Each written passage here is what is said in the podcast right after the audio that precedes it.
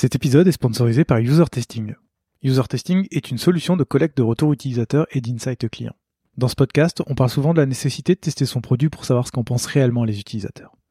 Avec User Testing, vous pourrez facilement recruter vos clients et des utilisateurs pour tester vos interfaces, que ce soit un site web, une application ou même des maquettes.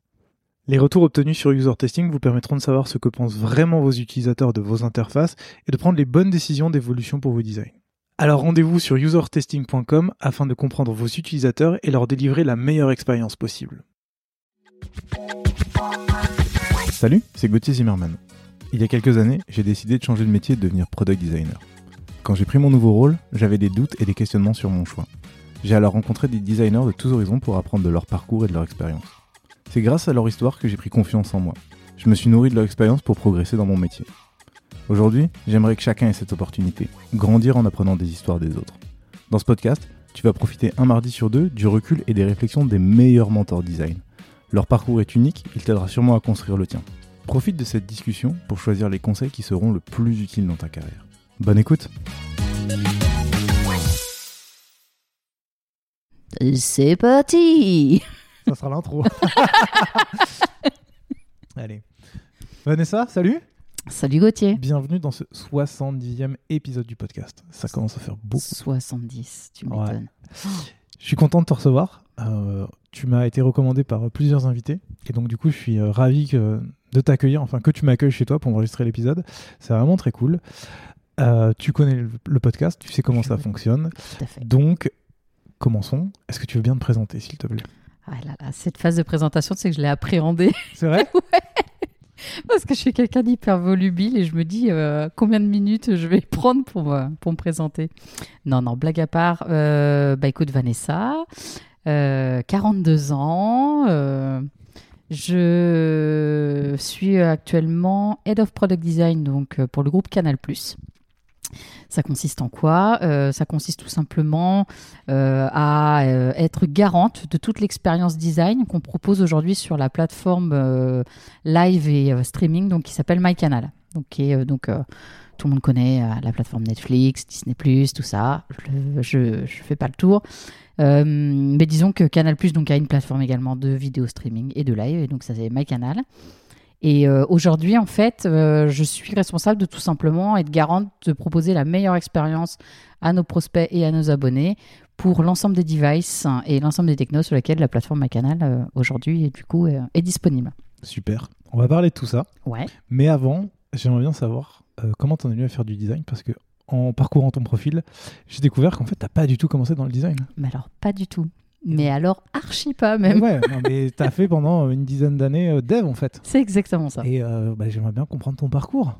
On remonte jusqu'à quand? Ah, bah, je suis remonté jusqu'à ton DUT, tu vois. J'ai vu que tu avais fait un. DUT en service de communication et après que tu étais parti faire à Ouais. l'époque du webmaster. Exactement. Et, euh, et qu'après, tu as fait, euh, je cite tout d'un coup, comme ça on va parler de tout ça, mais Ouais. tu as fait euh, webmaster du coup à l'office de tourisme de La Roche-sur-Yon. Exactement, ça Tu as, claque. bossé aussi pour euh, Citimo, qui n'existe Ouais, plus. exactement. Mais sache que j'ai utilisé la Webback Machine pour voir ce que tu avais pu coder à l'époque. Et ça n'a pas très bien vieilli. hein. Non.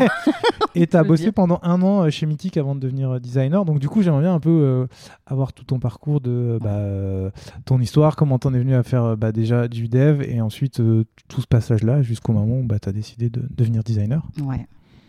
C'est une, je pense que c'est une histoire qui est plutôt intéressante. Je dis pas ça parce que c'est la mienne, mais c'est parce que euh, je pense que j'ai pris conscience ces dernières années que elle parlait à beaucoup de monde en fait. Ouais. Euh, donc euh, ouais, comme tu l'as dit, à la base je suis dev, mais euh, ça a commencé un tout petit peu euh, avant mes, mes années de dev. En fait, je vais me permettre de revenir jusqu'au lycée. Parce que pourquoi le lycée? Tout simplement parce que dès la seconde, en fait, j'ai commencé à me poser énormément de questions sur mon avenir. Mhm. Qu'est-ce que je vais pouvoir faire? J'angoissais euh, à fond parce que je voyais plein de personnes qui avaient des vocations, quoi, tu vois, qui avaient des passions. C'était euh, cristal clair dans leur tête. Moi, dans 10 ans, je suis là, tout ça. Je fais, bah, bah, moi, je sais pas, dans, dans 10 ans, de...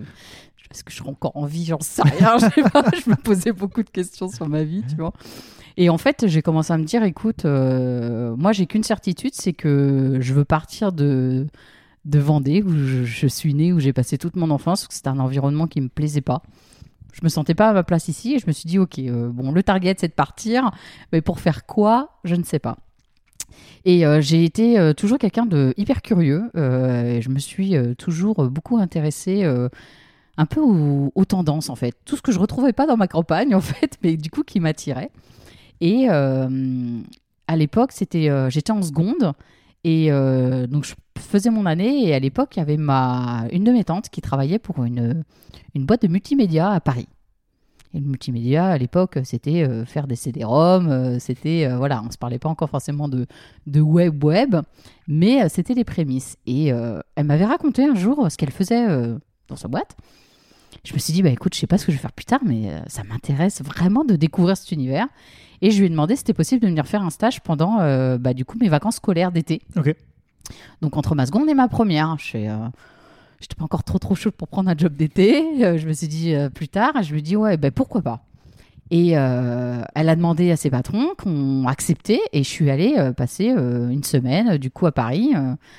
C'était à Nation à l'époque, je me souviens très très bien. Bah, tout simplement pour découvrir ce que c'était que le monde du multimédia.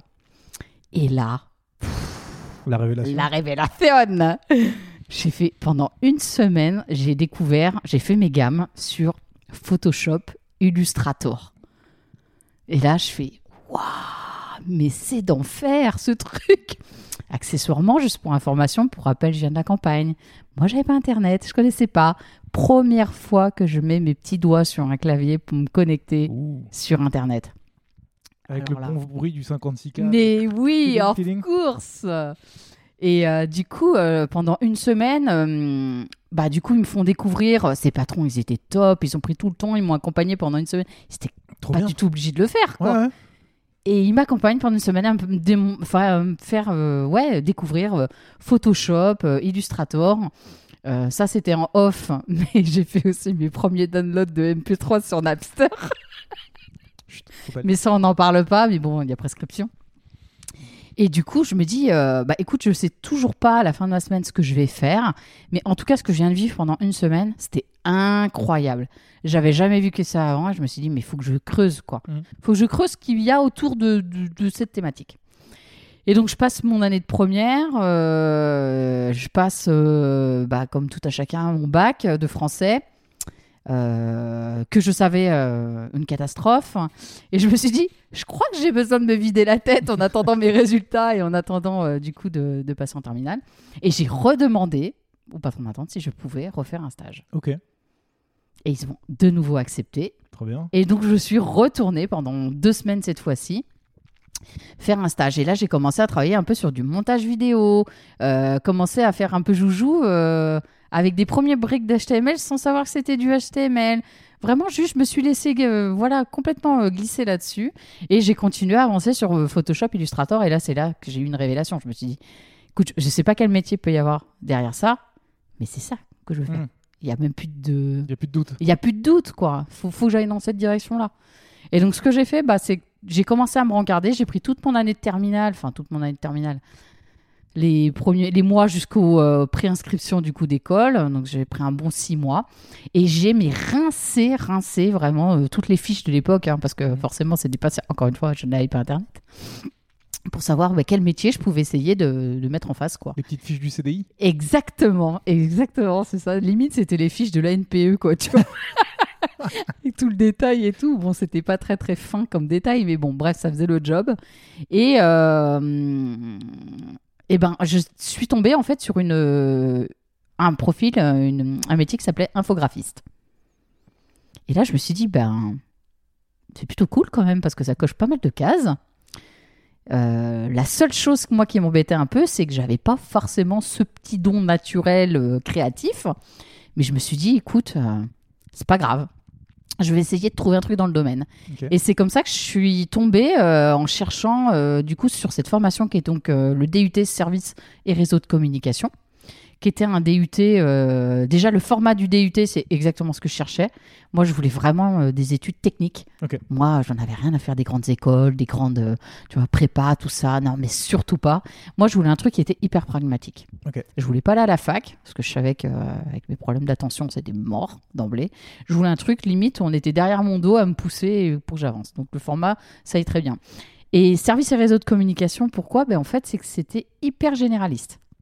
Il y avait euh, de la com, il y avait euh, de l'informatique, de l'algorithmie, il y avait du multimédia, il y avait de l'écho, il y avait euh, énormément de choses. Il y avait même de l'anglais, de la gestion. Enfin, disons que tu pouvais, en apprenant tout ça, il y a même du réseau, réseau système, je m'en souviendrai toujours.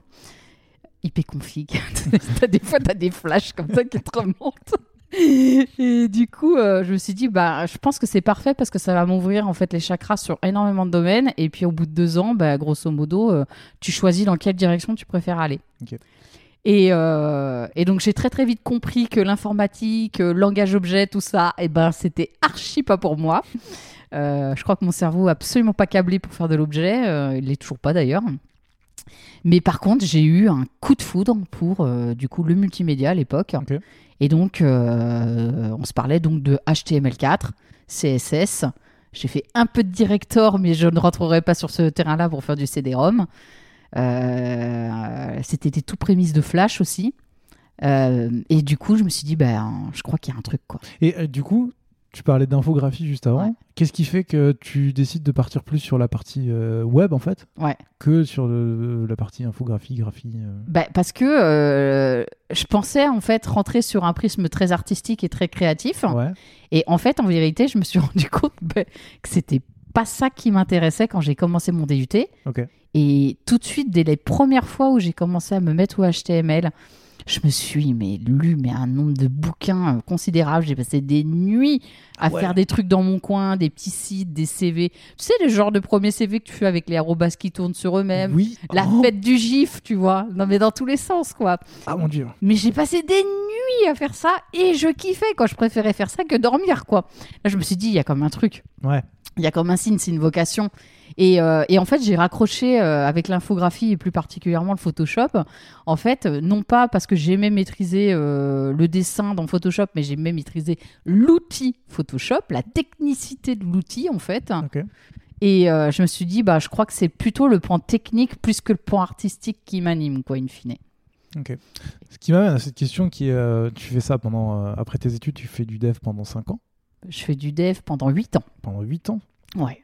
J'ai dû louper deux trois, trois infos. c'est pas grave. Mais enfin, tu fais ça pendant un, certain temps. Ouais. Euh, du coup, à quel moment tu, tu fais la, la, transition vers du, du, du, design, product design, euh, etc. En fait, à quel moment en fait, je, je, Qu'est-ce qui s'est passé non, mais, En fait, tu vois, je comprends totalement ton, je comprends totalement le fait de se dire que euh, tu, tu aimes la technique, tu aimes passer du temps à construire les choses et finalement, euh, designer, enfin product designer, tu passes quand même plus de temps à réfléchir aux problèmes. Il y a une partie de build, mais généralement, c'est surtout le scope. Et puis après, tu te donnes ça à des devs ou qu'importe, et c'est plus toi qui es en, en charge de la construction. Et donc, du coup, c'est ça. Ma question, c'est à quel moment tu vas, tu as changé et tu as suivi la, la voie, euh, la, voie en amont, on va dire, du dev. Je comprends comment j'ai, euh, je suis passé du côté obscur euh, pour certains de la force. Ça dépend de quel côté tu te situes. Ben, voilà, exactement. ben, en fait, bon, alors déjà, ce qui est sûr, c'est que ça s'est pas fait du jour au lendemain. On va pas se mentir, hein, c'est pas un truc que tu fais du jour au lendemain. Mais ce qui s'est passé, c'est que moi, je suis quelqu'un qui aujourd'hui je suis plutôt fière de le dire, je suis pleinement autodidacte sur le design. Mmh. C'est quelque chose que j'ai appris par moi-même à travers les années d'expérience. Et comment j'ai fait ce switch, du coup, pour répondre à ta question, euh, bah, ça s'est fait quand j'étais euh, dev front-end chez Mythic. D'accord. Pour euh, tout te raconter, donc du coup, je sors de l'école, j'enchaîne, bah, donc du coup, mon super poste de webmaster en office de tourisme et du coup de, de dev pour un portail immobilier. Et là, je, descends de, je décide pardon, de monter à Paris. Je me dis, la province, c'est cool, mais il n'y a pas trop de boulot. Puis moi, euh, au bout de deux ans, euh, j'avais fini mes cycles. Il fallait que je passe à autre chose. Donc je me suis dit, bon, écoute, on va rejoindre la capitale et puis on va essayer de s'ouvrir un peu, euh, du coup, d'autres opportunités. Et j'atterris chez Mythique. Premier job à Paris. Mythique, où je suis resté un an. Et je travaillais euh, du coup à l'époque sur le sur euh, non pas le produit mythique, mais sur le produit ultime, qui était euh, du coup qui est maintenant, je sais plus, je crois que c'est Mythic Affinity que ça s'appelle. Ah oui, ok. C'est plus pour à destination des personnes un peu plus âgées, quoi. un peu plus âgées, je, rentre dans le cadre. Hein. On se parle des 40, 60 ans, donc je suis en plein dedans maintenant. Et Et en fait, j'adorais mon job du coup de, de au quotidien. Mais il y a un truc qui euh, a commencé à me chafouiner très très rapidement. Et ce chafouinement, en fait, est monté crescendo pendant toute l'année où je suis restée chez Mythique. C'est que tous les jours, je voyais débarquer un mec du market. Et je parle volontairement de mec parce que c'était jamais des nanas. Alors, je veux pas faire de sexisme dans mes propos, hein, bien évidemment. Mais euh, je voyais ce mec débarquer du market tous les jours dans mon bureau, venir se mettre derrière moi. Il me disait Ouais, tu comprends. Là, on a changé le modèle économique. Là, il faut que tu développes ça. Là, euh, par contre, tu fais attention hein, euh, à bien cacher ce lien pour pas qu'il le voit, pour pas qu'il se désinscrive et tout. Et au bout d'un moment, mais ça m'a fait péter un câble. Ok. Ça m'a fait péter un câble intérieurement dans un premier temps et extérieurement dans un deuxième temps parce que j'ai commencé à me dire mais en fait en vérité ça fait quoi de se retrouver dans la peau d'un abonné qui voit son modèle économique, son interface et son produit changer euh, alors on parlait pas encore de produit mais son site de rencontre changer tous les jours de façon de fonctionner? Et euh, je sais mais qu'est-ce que ça fait d'être dans la peau de quelqu'un qui doit subir ces changements au quotidien et et qui doit peut-être pas forcément toujours bien les vivre, quoi? Et c'est là où j'ai commencé à me poser plein plein de questions. Bon, cette histoire a eu raison de, de ce poste parce qu'au bout d'un an, j'ai fait. euh, je m'arrache, je pars de là, Je ça me saoule. Et j'ai rejoint une, une, une SS2I à l'époque qui s'appelait Novedia, donc qui n'existe plus non plus. Décidément, euh, je vais commencer à croire que, je- que, que c'est à cause de moi. Et, euh, et truc de dingue, comme quoi des fois, euh, faut laisser euh, entre guillemets euh, l'univers faire son job et et et faut laisser venir les opportunités. Ça fait pas une semaine que je suis arrivée dans cette SS2I, donc en tant que défront, Ouais. J'étais censée faire du forfait, enfin tout, vous savez, forfait, régie, tout ça. J'étais censée faire donc du forfait, des missions de forfait pour le siège. Et, et là, il y a un directeur de projet qui vient me voir, qui me fait écoute, Vanessa, euh, welcome. Faut que me voir parce que c'est incroyable. On vient de gagner une mission pour un client qui sous-traite. Et euh, c'est super, hein, tu vas voir, c'est génial. Par contre, on n'a personne pour la faire. Je fais, ben, ok. Et en quoi puis-je t'aider Et là, il me dit, euh, écoute, euh, je suis sûre que ça peut être un super truc pour toi, mais est-ce que ça te dirait de faire euh, un audit ergonomique d'une application client lourd du coup, pour la SNCM, donc la Société nationale, c'est les transports de ferry entre le continent et la Corse. Ils ont un outil du coup client lourd qui est déployé chez les tours opérateurs. Et euh, apparemment, cet outil est perfectible. Il faudrait faire une analyse euh, du coup euh, de l'interface de cet outil pour voir comment il pourrait améliorer l'outil. On- est d'accord qu'à ce moment-là, tu n'as jamais entendu parler d'ergonomie. Ah mais jamais Moi, je fais du web, je développe, je fais du HTML. Et puis là, je, je te cache pas que j'ai pris un petit bon 24 heures quand même pour réfléchir sur le sujet, parce que je me dis, bah, ça a l'air d'être super cool, mais moi, j'ai jamais fait ça. Euh, je sais à peine de quoi il me parle. Et puis moi, je me dis, écoute, Vanessa, ça fait 8 jours que t'es arrivée dans la boîte. Bah, c'est peut-être le truc qui va faire que ça va t'aider à valider ta période d'essai un peu plus vite. Et je me dis, bro, de toute façon, il n'y a, rien à... enfin, a rien à perdre. Ils ont personne pour le faire, même si ça crache, euh, on pourra pas trop m'en vouloir, parce que bon, voilà quoi. Je fais, bah, go, euh, moi j'y vais, je tente ma chance. Et du coup, je fais tout l'audit, mais genre au pif quoi. J'allais dire, je sais pas, tout à l'heure tu parlais de pour le HTML, tu as lu des bouquins, etc. Ouais. Est-ce que pour là, l'audit, de l'erg- l'ergonomie, est-ce que tu. Ben, j'ai essayé. J'ai essayé, j'ai trouvé un bouquin, mais il était tellement cher et euh, la boîte voulait pas l'acheter. Alors euh, du coup, euh, j'ai fait bon bah écoute, euh, tu sais quoi, on va se baser sur un truc qui est infaillible. Ça Le bon s'appelle sens. le bon sens. Exactement. Et là, c'est là que j'ai commencé à me dire bon ben ok, bah tu sais quoi, je vais prendre de- des grands éléments, genre la navigation, les les pages maîtres et tout ça. Après, c'est des, approches qui me parlaient parce qu'en tant que dev front, forcément, c'est l'approche que tu as toi Mm. pour développer tes trucs. Donc Ouais. tu te dis bon, écoute, c'est quoi? Je vais essayer de passer par là. Et puis, euh, je vais essayer euh, de me mettre dans la peau euh, du coup de, de quelqu'un qui utiliserait cet outil. Euh, j'ai quand même, je suis quand même allé euh, une ou deux reprises, je crois, dans des agences pour essayer de poser deux trois questions, mais c'est pareil, hein, c'était jamais fait ça, Ouais. quoi, tu vois. C'était en. Ouais, c'était en 2008. En 2008, ouais. Et du coup, euh, je vais commencer à poser euh, quelques questions, tout ça. Je rends mon analyse après un mois. Juste pour rappel quand même, c'est un audit que j'ai fait donc en un mois, mais c'est surtout que c'est un audit que j'ai dû faire entièrement en anglais. Alors moi, pas fluent à l'époque, euh, j'aime bien les méga challenges, donc je m'appuie sur mon collègue qui par chance est américain pour m'aider un petit peu à faire le truc. Et puis du coup, on shoot euh, cet audit.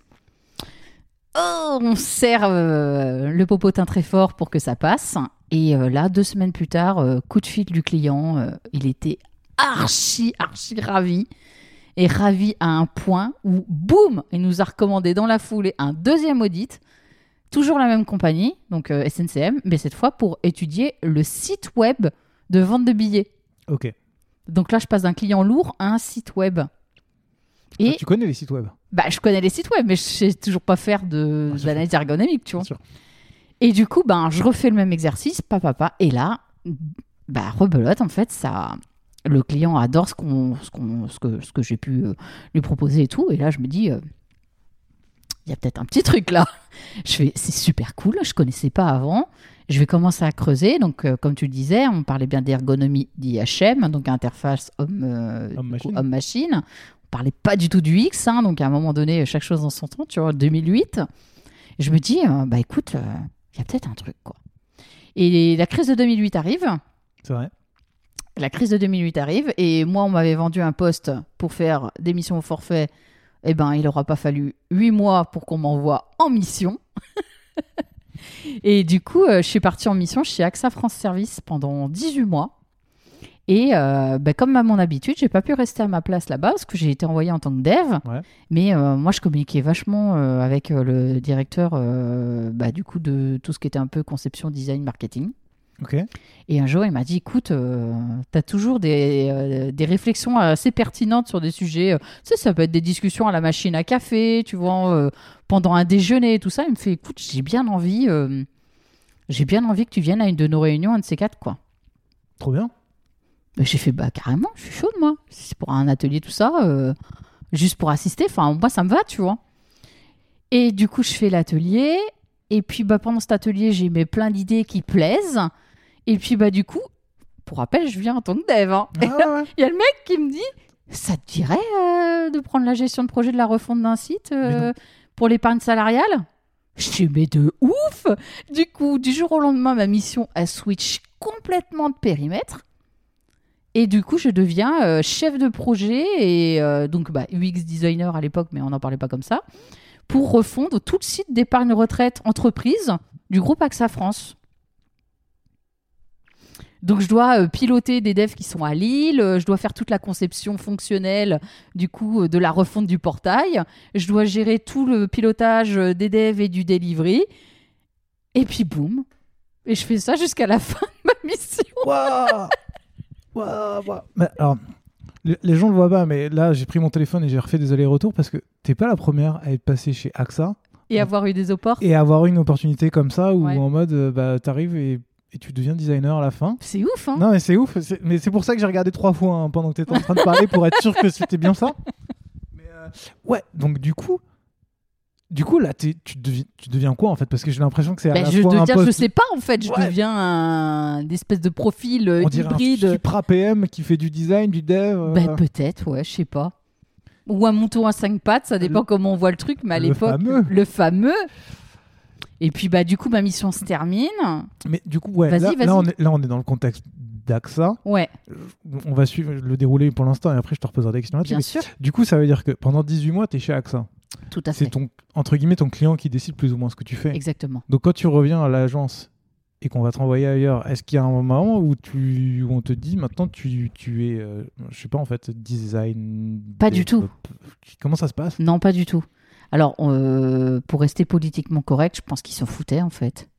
Eux, ils voyaient que bah, ça rentrait, euh, Oui. Ouais, mais ce que je veux dire, c'est. ça rentrait tous les jours, mais ils s'en foutaient de savoir ce que j'ai pu devenir dans le cadre de cette mission. Ouais, mais la question c'est pour la mission euh, d'après. Mais il y en a pas eu.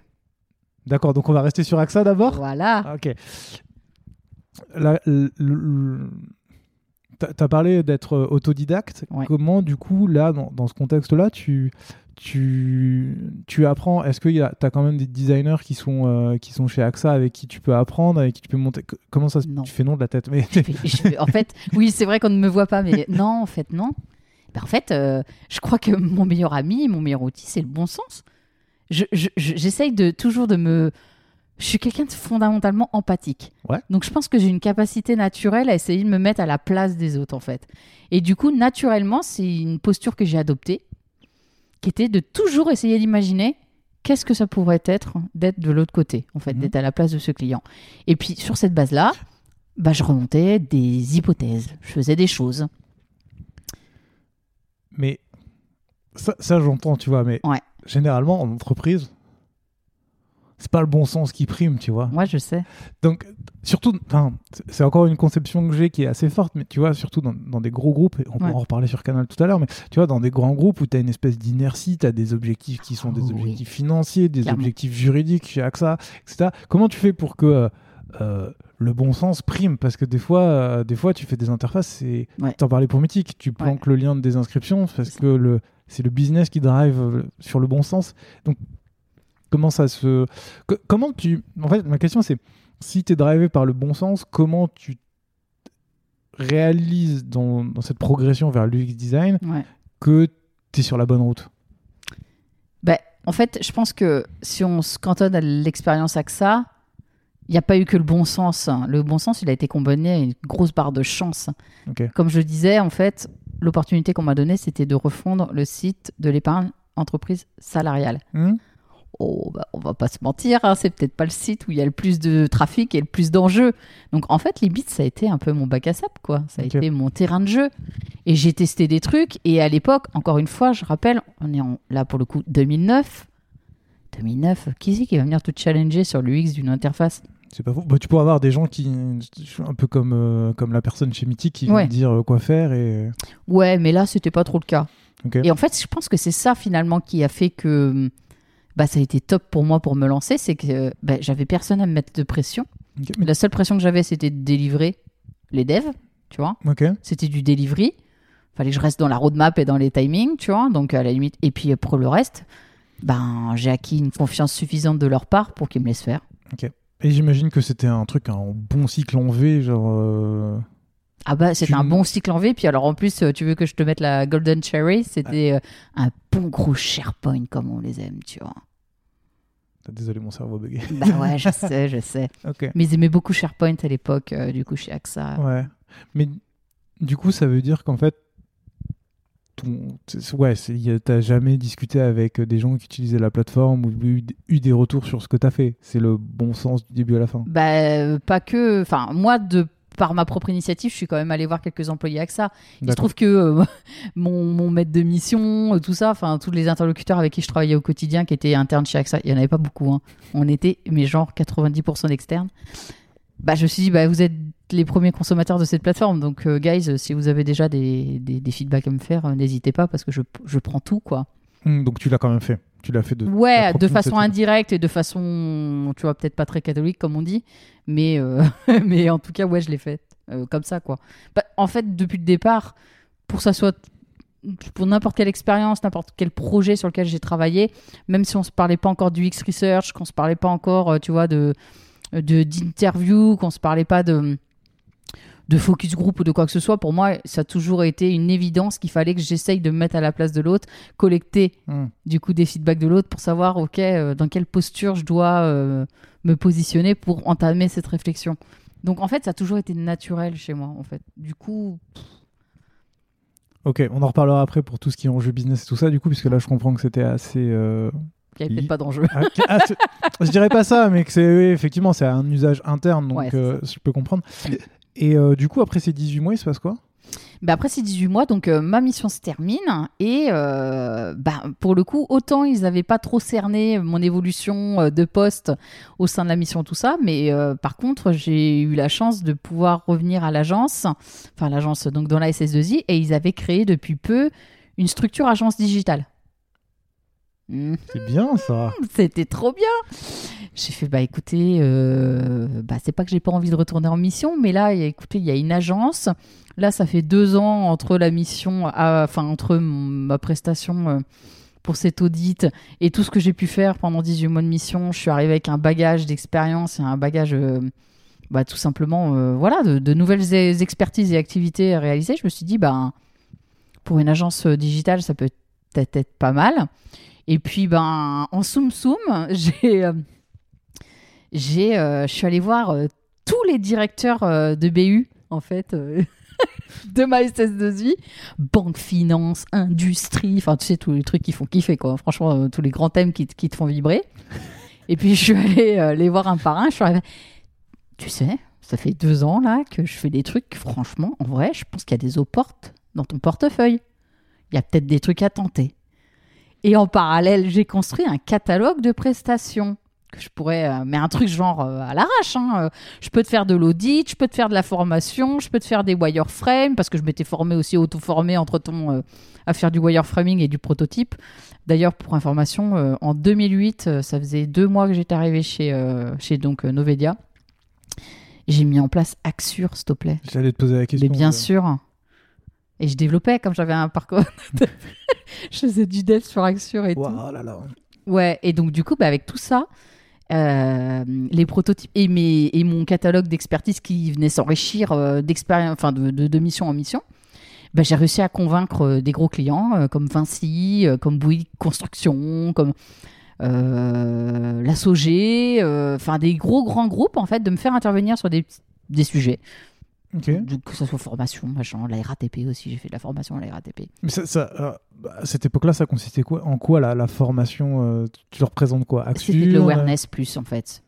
Sur les enjeux du euh, comment on essaye euh, de construire euh, des interfaces qui soient utilisables. Et surtout, je faisais énormément d'awareness sur, euh, bah, c'est toujours mon côté empathique, sur euh, n'oubliez pas que ce que vous développez, en fait, euh, bah, en bout de chaîne, il y a des utilisateurs et ça peut être sympa d'appréhender les besoins dès l'amont et pas de faire votre delivery en V et puis vous poser la question à la fin, une fois que tout est en prod, est-ce que ça fonctionne et est-ce que c'est, est-ce que c'est le bon truc, tu vois? Et donc ouais, c'était plus ça.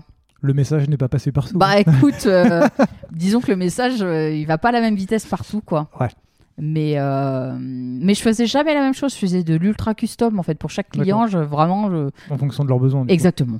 Un peu ça. comme ce que tu fais avec les interfaces, Ouais. euh, de comprendre le besoin utilisateur. C'est ça, tout à fait. Et euh, ça, il me semble que tu quittes la boîte en 2015, donc ça veut dire que pendant 5 Ouais. ans, tu gères cette, cette entité. Pendant sept ans, ouais. pendant... Je suis plus très bon en calcul. C'est pas grave, on n'est pas là pour juger. Ouh là là. Ouais, je suis restée 7 ans, mais du coup 7 ans euh, sur le papier. Mais en fait, en vérité, en 7 ans, j'ai vécu euh, 12 milliards Ouais. de, de, de, de, de vies, quoi, parce que j'ai eu 5 profils différents, quoi. Mais du coup, sur cette partie-là, après euh, agence digitale, enfin, Ouais. tu tu fais que de la formation, tu fais d'autres choses. Il me semble du que tout, tu as hein. recruté aussi des. Ouais, ouais, j'ai en fait euh, les toutes premières missions, ça a été de commencer en solo comme ça, à faire des petites missions ponctuelles Ouais. de formation, d'accompagnement de ça. J'ai continué à enrichir du coup mon catalogue, qui fait que bah du coup le nombre de sollicitations a augmenté et j'ai commencé à recruter. Et du coup, j'ai construit une équipe. euh, du coup, là, on a commencé à parler euh, non plus du coup d'ergonomie DHM, mais bien d'UX design. Et du coup, j'ai construit euh, une équipe où je suis devenue lead designer. J'avais trois UX designers dans mon équipe. Et euh, c'est en tant que lead designer de cette équipe que j'ai quitté en 2015 euh, pour rejoindre du coup l'agence euh, Full Six. Et euh, pour finir là-dessus, tu quand tu montes ton équipe là, à l'époque, tu cherches quoi comme compétences? Parce que les- le, le profil du designer commence à un peu à naître. Ouais. des- pas, enfin, même le rôle est pas hyper clair. Alors, c'était pas du tout ce qu'on peut attendre aujourd'hui d'un UX designer. C'est vrai que les profils que j'avais, ils avaient euh, principalement des profils euh, qui venaient de la psycho, Ouais. euh, psychosociaux ou alors ergonomes généralistes. Donc on n'était pas du tout sur le craft visuel, on va Pas dire. du tout. plus sur la réflexion. J'avais pas un seul UX designer qui avait un profil créatif, design. Parce que, encore une fois, mais c'est l'environnement dans lequel je travaillais qui voulait ça.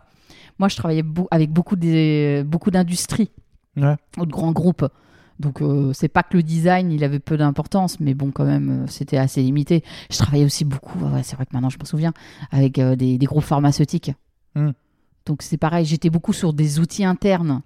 Donc, euh, le design, c'était pas un enjeu. Par contre, le fonctionnel et l'utilisabilité, Là, pour le coup, c'est là où on m'attendait. Ok, très clair. Et dernier point sur cette aventure, c'est euh, bah, tu deviens manager. Comment tu. Bah, J'imagine que c'est le bon sens, mais comment tu, comment tu deviens manager? Comment tu, tu apprends cette, cette compétence en fait? Parce que c'est pas, c'est pas non plus inné, c'est Ah, non. différent de tout ce que tu as fait avant. Même si en travaillant chez AXA, j'imagine que tu as géré des groupes, des équipes, etc. Ah non, pas du tout.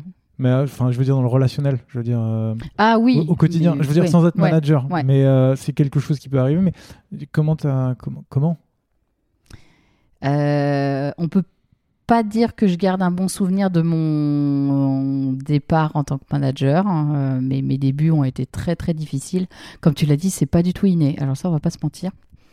Euh, c'est pas du tout inné euh, et j'étais d'autant plus en difficulté que je construisais une équipe autour d'une expertise que j'avais montée par moi-même.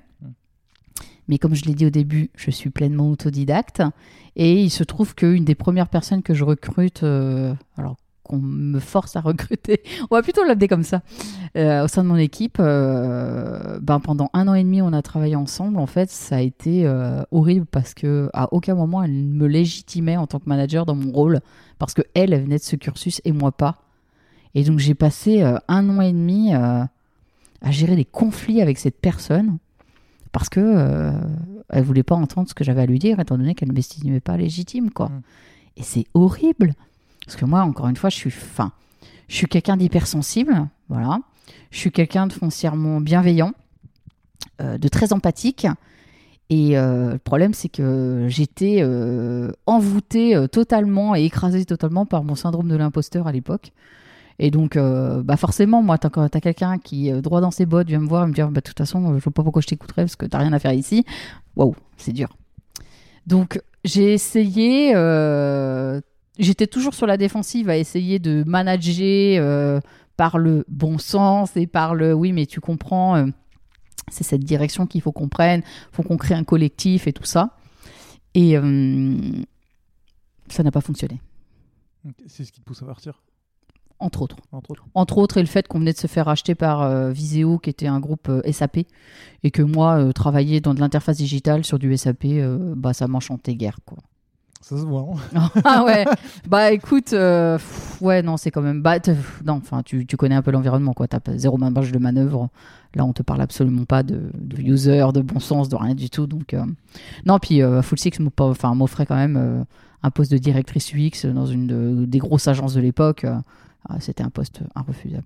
Merci pour la transition. Ah bah je t'en prie. Du coup, Full Six, c'est c'est une agence, c'est ça? C'était une agence. Ça a été racheté par BETC, c'est ça? Ça a ou- été racheté par Avas Avas. Ouais, j'ai- trois semaines après mon arrivée. je- Il y, a un- il y a un pattern, non? Non, mais, je, suis- non, mais je, vraiment, je. Mais c'est surtout que je me dis, mais c'est pas possible. euh, Vincent Bolloré euh, veut absolument bosser avec moi. C'est, tu vois, il y a un truc. Et euh, en fait, bah, Full Six, ça a été quand même une des plus grosses agences de marketing com euh, sur la place de Paris depuis, pendant 20 ans. Ouais. Ils étaient assez incontournables et, euh, et euh, du coup, ils étaient composés de plusieurs entités, dont euh, Equino, je sais pas si tu as déjà entendu parler Ça me dit quelque chose. qui est une entité plutôt technique. Et en fait, du jour où Avas avait racheté, a racheté pardon, du coup Full Six, bah, ça a mis à peu près un an et demi bah, avant qu'on comprenne que c'était plutôt Equino et l'entité technique qui n'existait pas dans le groupe. Euh, Avas et Vivendi à l'époque qui les intéressaient et peu finalement le, le reste de l'agence. Et Marco Tinelli, du coup, qui était le créateur de, Full Six, euh, a, euh, j'ai ouï dire, euh, bien vendu du coup son petit bébé. Donc en fait, non, la- la- l'agence, elle, elle est naturellement euh, décédée, euh, du coup, euh, petit à petit, à petit feu, euh, au bout de trois ans. Ok. Pendant ces trois ans, toi, t'as fait quoi? Bah, moi, pendant deux ans, un peu plus de deux ans, j'ai fait directrice UX, donc j'étais responsable euh, bah, de toutes les prestations d'UX qui étaient inhérentes au projet qu'on portait donc avec l'agence, qu'on gagnait avec l'agence. Donc euh, c'était euh, bah, de faire toutes les propales, les appels d'offres, euh, d'aller pitcher euh, du coup les concepts avec les créatifs et tout. Et puis après de m'assurer qu'avec mon équipe de, de UX designer, bah, qu'on délivre du coup les meilleures interfaces. euh, et, euh, et pour euh, la blague, euh, c'est que le tout dernier projet sur lequel j'ai travaillé pour Full Stick, c'était la fonte de Canal Plus Over 6. Donc mon dernier projet, du coup, euh, avec Full Stick, c'était un projet Canal. Et puis bah, après, je suis partie en congé maternité. Ok. Voilà, j'ai une petite puce euh, qui a maintenant 5 ans et demi. Et, euh, et bizarrement, euh, prendre du recul pendant un congé mater, ça te fait vachement réfléchir. Et là, je commence à me dire, Hmm, petite agence en perte de vitesse, euh, j'y trouve de moins en moins mon compte. Hmm, Est-ce que j'ai vraiment envie d'y retourner après la maternité et, euh, et non. Et en fait, j'ai décidé tout simplement de, de partir et j'ai eu la chance, euh, du coup, d'avoir euh, ce poste chez Tiga qui, qui m'attendait à mon retour de congé Eh ben, maternité. très bien, puisque je- t'arrives. euh, donc, Tiga, c'est un cabinet de consulting en product design et product management. Je crois que- Product management, euh, du coup, de... ça a été le premier euh, cabinet français, donc cabinet de conseil dédié au product management qui s'est créé en France. Mm. Et du coup, quand je suis arrivée, ils, ils avaient quelques product designers, mais ils commençaient à construire un petit peu leur stratégie, leur vision autour du product design. Et c'est pour ça qu'ils m'ont fait venir, entre guillemets. C'est pour les aider à, à construire tout ça. à construire ces, va à donner tu sais, une vision, une direction, Ouais. ouais, essayer d'amener un peu de. Ouais. Bah, c'est c'est la question. sens. C'est la question que je voulais te poser parce que euh, en- t'es- t'y arri- tu rejoins en tant que head of product design, c'est ça? Alors, je suis arrivée, euh, j'avais une double casquette. Head of Product Design, dans le sens où euh, j'accompagnais les founders euh, et la direction à essayer donc de construire cette stratégie, cette vision autour du product design. Et, mais bon, comme il fallait toujours mettre du beurre dans les épinards, ça reste un cabinet de conseil, j'étais aussi senior product designer et j'intervenais ponctuellement, du coup, chez des clients. J'étais pas sur des missions long cours. Ok, ok, très bien. Et bon, la partie mission m'intéresse moins dans cette expérience parce que tu en as déjà parlé avant, mais j'ai toujours eu cette question de me demander, genre, dans, dans un cabinet de conseil, comment tu, comment tu, en fait, comment tu crées une équipe, comment tu, l'offre, je vois, mais comment tu Ouais. crées une équipe de product designer parce qu'en fait, chacun est, est chez son client, donc en fait, tu as une équipe qui est pas vraiment là, qui est intégrée à d'autres équipes C'est ça. comment tu tu parles de vision mais j'ai un peu de mal à voir tu sais je me dis cabinet de consul de, de, de conseil bah la vision en fait c'est faire de l'argent hein. Ouais. et euh, du coup comment tu crées une vraie vision design dans un cabinet de conseil? Alors, une vision, on va en parler. Une équipe, c'est impossible. ouais. En tout cas, selon moi. Voilà, bah, c'est la question que je voulais Euh, comment comment j'ai abordé déjà ce rôle C'est quand je suis arrivée, pour moi, il y a une chose qui était sûre, c'est qu'avant de définir une stratégie, une vision, pour savoir où le cabinet doit aller sur cette expertise, il faut définir qu'est-ce que c'est que le product design. Hmm. On repart euh, à la base, à la source. Et euh, du coup, ce que j'ai fait, une des premières actions que j'ai faites, c'est que j'ai créé un framework que j'ai partagé d'ailleurs à travers la communauté à l'époque. hein. C'était en- du coup en 2018. Un framework de un, un framework, un framework, pardon, de qu'est-ce qu'un product designer. Et donc euh, j'ai fait euh, euh, tout simplement un schéma de skills en fait, sur lequel je suis venu illustrer sur euh, quel est selon moi les, les skills, les compétences nécessaires à un individu pour se considérer comme étant un product designer. Parce que on n'a pas, on va pas se mentir. moi, j'avais un gros problème à l'époque, c'est que le product design prenait de plus en plus d'ampleur. Mhm. Tout le monde s'auto-proclamait product designer. T'as as, des personnes du jour au lendemain, tu passes de web designer à product designer, du UX designer à product designer, de développeur à product designer, au même titre qu'on a eu euh, les chefs de projet qui sont devenus product manager du, jour au lendemain. Et je me suis dit, bon, bah, euh, ça c'est cool, mais aujourd'hui, moi, si je me mets dans la place, euh, à la place bah, d'un consultant, ou en tout cas d'un cabinet de conseil, d'un client, qu'est-ce que j'aimerais, euh, du coup, cocher comme case pour être sûr que la personne qui va venir faire une mission chez moi, en fait, c'est bien un product designer. Et donc, c'est ce que je suis venu illustrer, du coup, à travers ce framework. J'ai écrit tout un article aussi, du coup, qui refaisait un peu la genèse de comment on en est arrivé de ces rôles du, euh, du coup de de- d'ergonomie HM jusqu'au product design, sans parler de moi hein, forcément, où je suis mieux inscrire ce framework. Et donc du coup, la première étape, ça a été de, de faire cette définition, d'en parler, d'évangéliser. J'ai fait des conférences autour de ça, euh, des meet-up et des choses comme ça, et je suis allée euh, partager la bonne parole, comme, comme on pourrait dire. mais là du coup quand tu, quand tu dis ça j'ai l'impression que tu évangélises mais euh, pour la communauté design plus que euh, pour Tiga ou Ben, alors c'est le fait de se C'est lié comme- quoi. Parce que Tiga, comme je disais, en fait, depuis, enfin, ça faisait déjà très longtemps qu'ils étaient assez précurseurs. euh, ils étaient devenus un peu des références quand même dans le monde du product management. Donc, ils avaient une espèce de, de réputation déjà euh, très ancrée sur euh, le produit Et donc, pour moi, l'objectif, il était en créant ce framework de me dire, OK, maintenant, je vais, je vais essayer de m'appuyer sur la marque Tiga pour essayer de faire passer certains messages. Et, et tout ce que j'ai amené à travers ce framework, ça a été validé quand même par mes founders et ma direction Ouais. en me disant, OK, on est d'accord avec toi, c'est l'image qu'on veut aujourd'hui donner du product design by Tiga. C'était pas le framework de Vanessa, c'était le framework de Tiga. Mais euh, à la base, c'est quand même moi qui ai essayé de, voilà, de pousser, d'évangéliser sur, euh, sur cette structuration. Ok. Maintenant qu'on a la vision, maintenant Ouais. qu'on sait comment est le rôle, Ouais. Tu parlais de recruter des gens, mais du coup, une fois que tu recrutes les gens, normalement, tu as une équipe. Ben, en fait, le problème, il est là. Et je pense que c'est ça qui a pêché un petit peu, c'est que hum, j'ai adoré ce que j'ai pu faire sur ces deux ans chez Tiga euh, dans ce rôle-là. Euh, et, aussi sur le rôle de senior product designer, hein, parce que du coup, c'était un complément qui était quand même super cool. Moi, j'adore changer tout le temps de thématique et tout ça, donc c'était euh, hyper enrichissant. Mais le problème, c'est que je suis arrivée avec du coup l'ambition de devenir head of product design et donc de potentiellement créer une communauté autour de ça, créer, sans parler d'équipe, hein, parce qu'encore une fois, c'est difficile. Mais j'ai pas su le faire, ou j'ai pas réussi à le faire, tout simplement parce que, comme tu l'as dit, en fait, chaque product designer avait sa façon de faire, euh, ses, ses envies, ses, ses- ses- ses visions en fonction des, aussi des problématiques de leurs clients respectifs. Et donc, à un moment donné, faire converger tout ce petit monde à travers une même approche, pour moi, point de vue totalement personnel, grosse côte, euh, je pense pas que ça soit faisable aujourd'hui dans le cadre d'un cabinet de conseil ou d'une agence ou de quoi que ce soit. Mmh, À partir du moment où tu détaches l'équipe, enfin, chaque, chaque membre, c'est- Exactement. c'est difficile. Chacun a des problématiques trop différentes en fait au quotidien pour trop converger. Et, euh, et je sais pas si tu as vu, mais du coup pendant mon expérience TIGA, j'ai eu la chance de coécrire un livre du coup euh, avec mes petits copains. Euh, donc le Product Academy 4 du coup sur le product design. Mhm.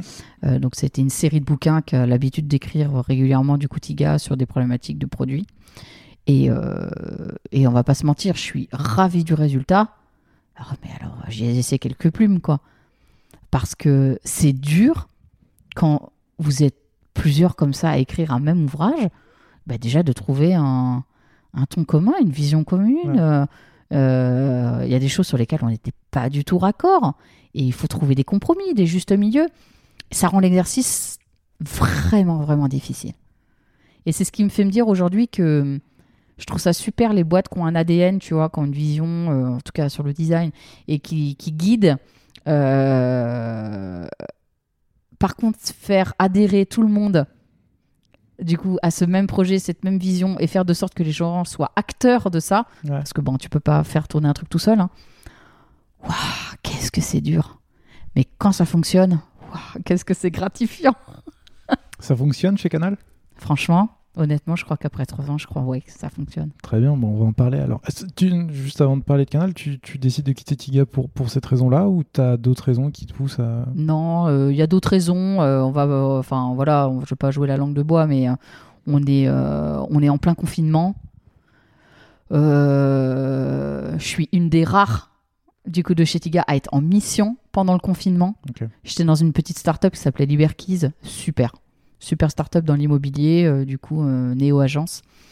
Et, euh, et donc je fais une super mission. Moi, ça me permet de tenir le coup parce que on va pas se mentir. je crois que psychologiquement, j'ai accusé le coup aussi pendant cette période de Covid. Ça a été très très dur pour moi psychologiquement, personnellement. Et, euh, et je crois que ben, forcément le fait d'être une des rares euh, au charbon et de voir euh, toutes les autres missions qui deviennent un peu difficiles à, tu vois, à capter et tout, enfin, ça devient un peu la misère, hein, c'est c'est le désert, quoi. Et je me dis, waouh, mais ça va être quoi, en fait, mes solutions dans les mois à venir? Ça va être genre, tu prends ce qu'on te donne parce que t'as pas le choix. Je- ça va être compliqué pour moi. Et puis, bon, euh, comme à chaque fois, j'atteignais mon cycle de deux ans. C'était le moment de bouger. Ouais.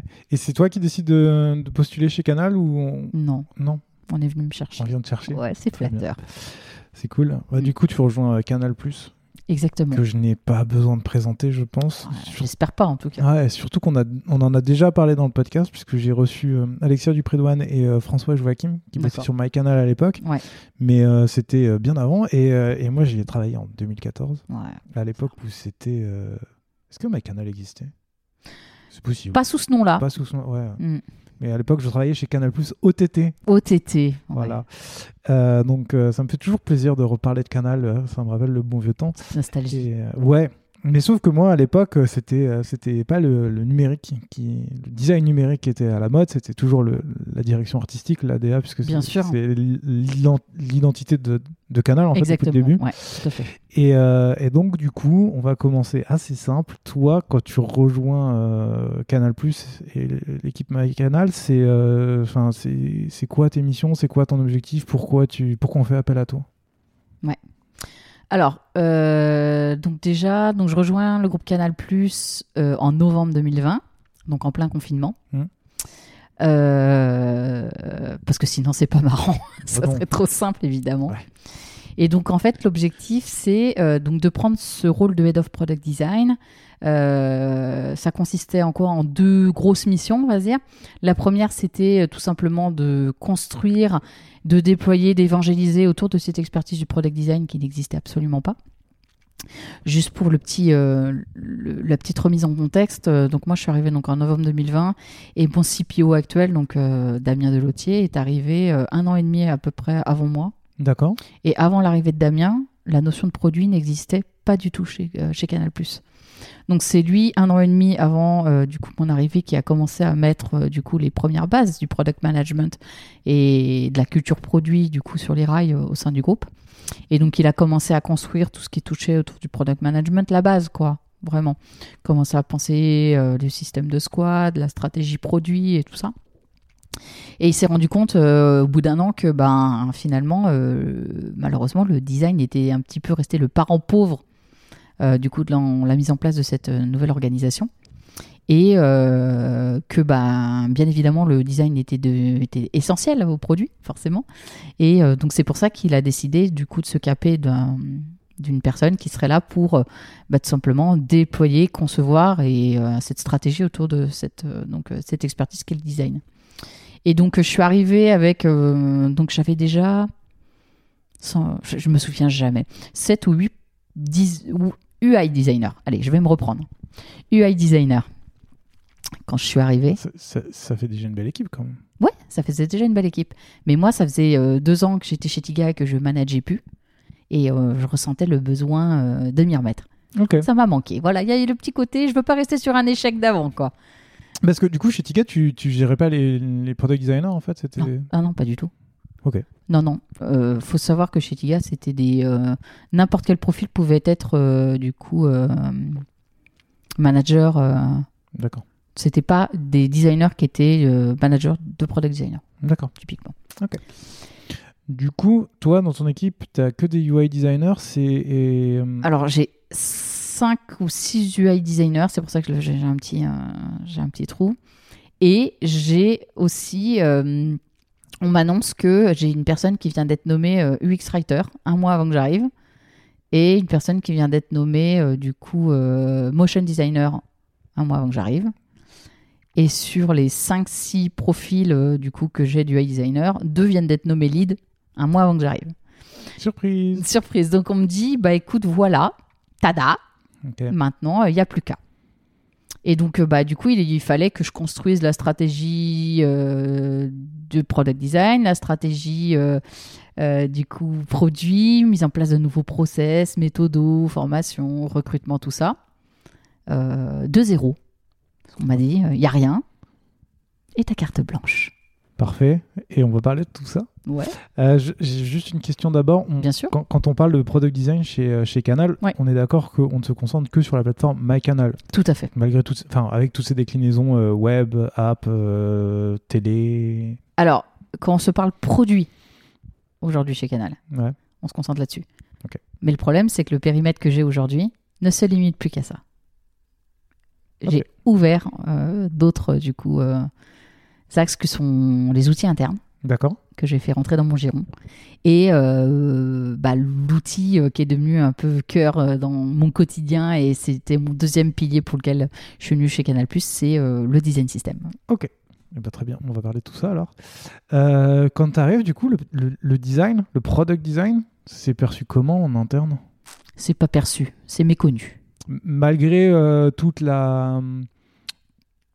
La culturation qu'il y a eu sur le design, on va dire, plus artistique sur toute la DA, parce que quand même, Canal, c'est Ben, une en forte fait, valeur là-dessus, mais c'est pour ça que j'ai volontairement parlé du high designer euh, tout à l'heure, c'est que, enfin juste avant, c'est parce que euh, il y avait bien évidemment déjà du design digital, ça il n'y a pas de sujet là-dessus, mais euh, à la différence près qu'il était très drivé par les métiers, par du coup les product managers aussi, et très peu drivé, voire même pas du tout, par euh, les user tests et la user research euh, en général. Et c'est ça finalement qui a fait toute la différence.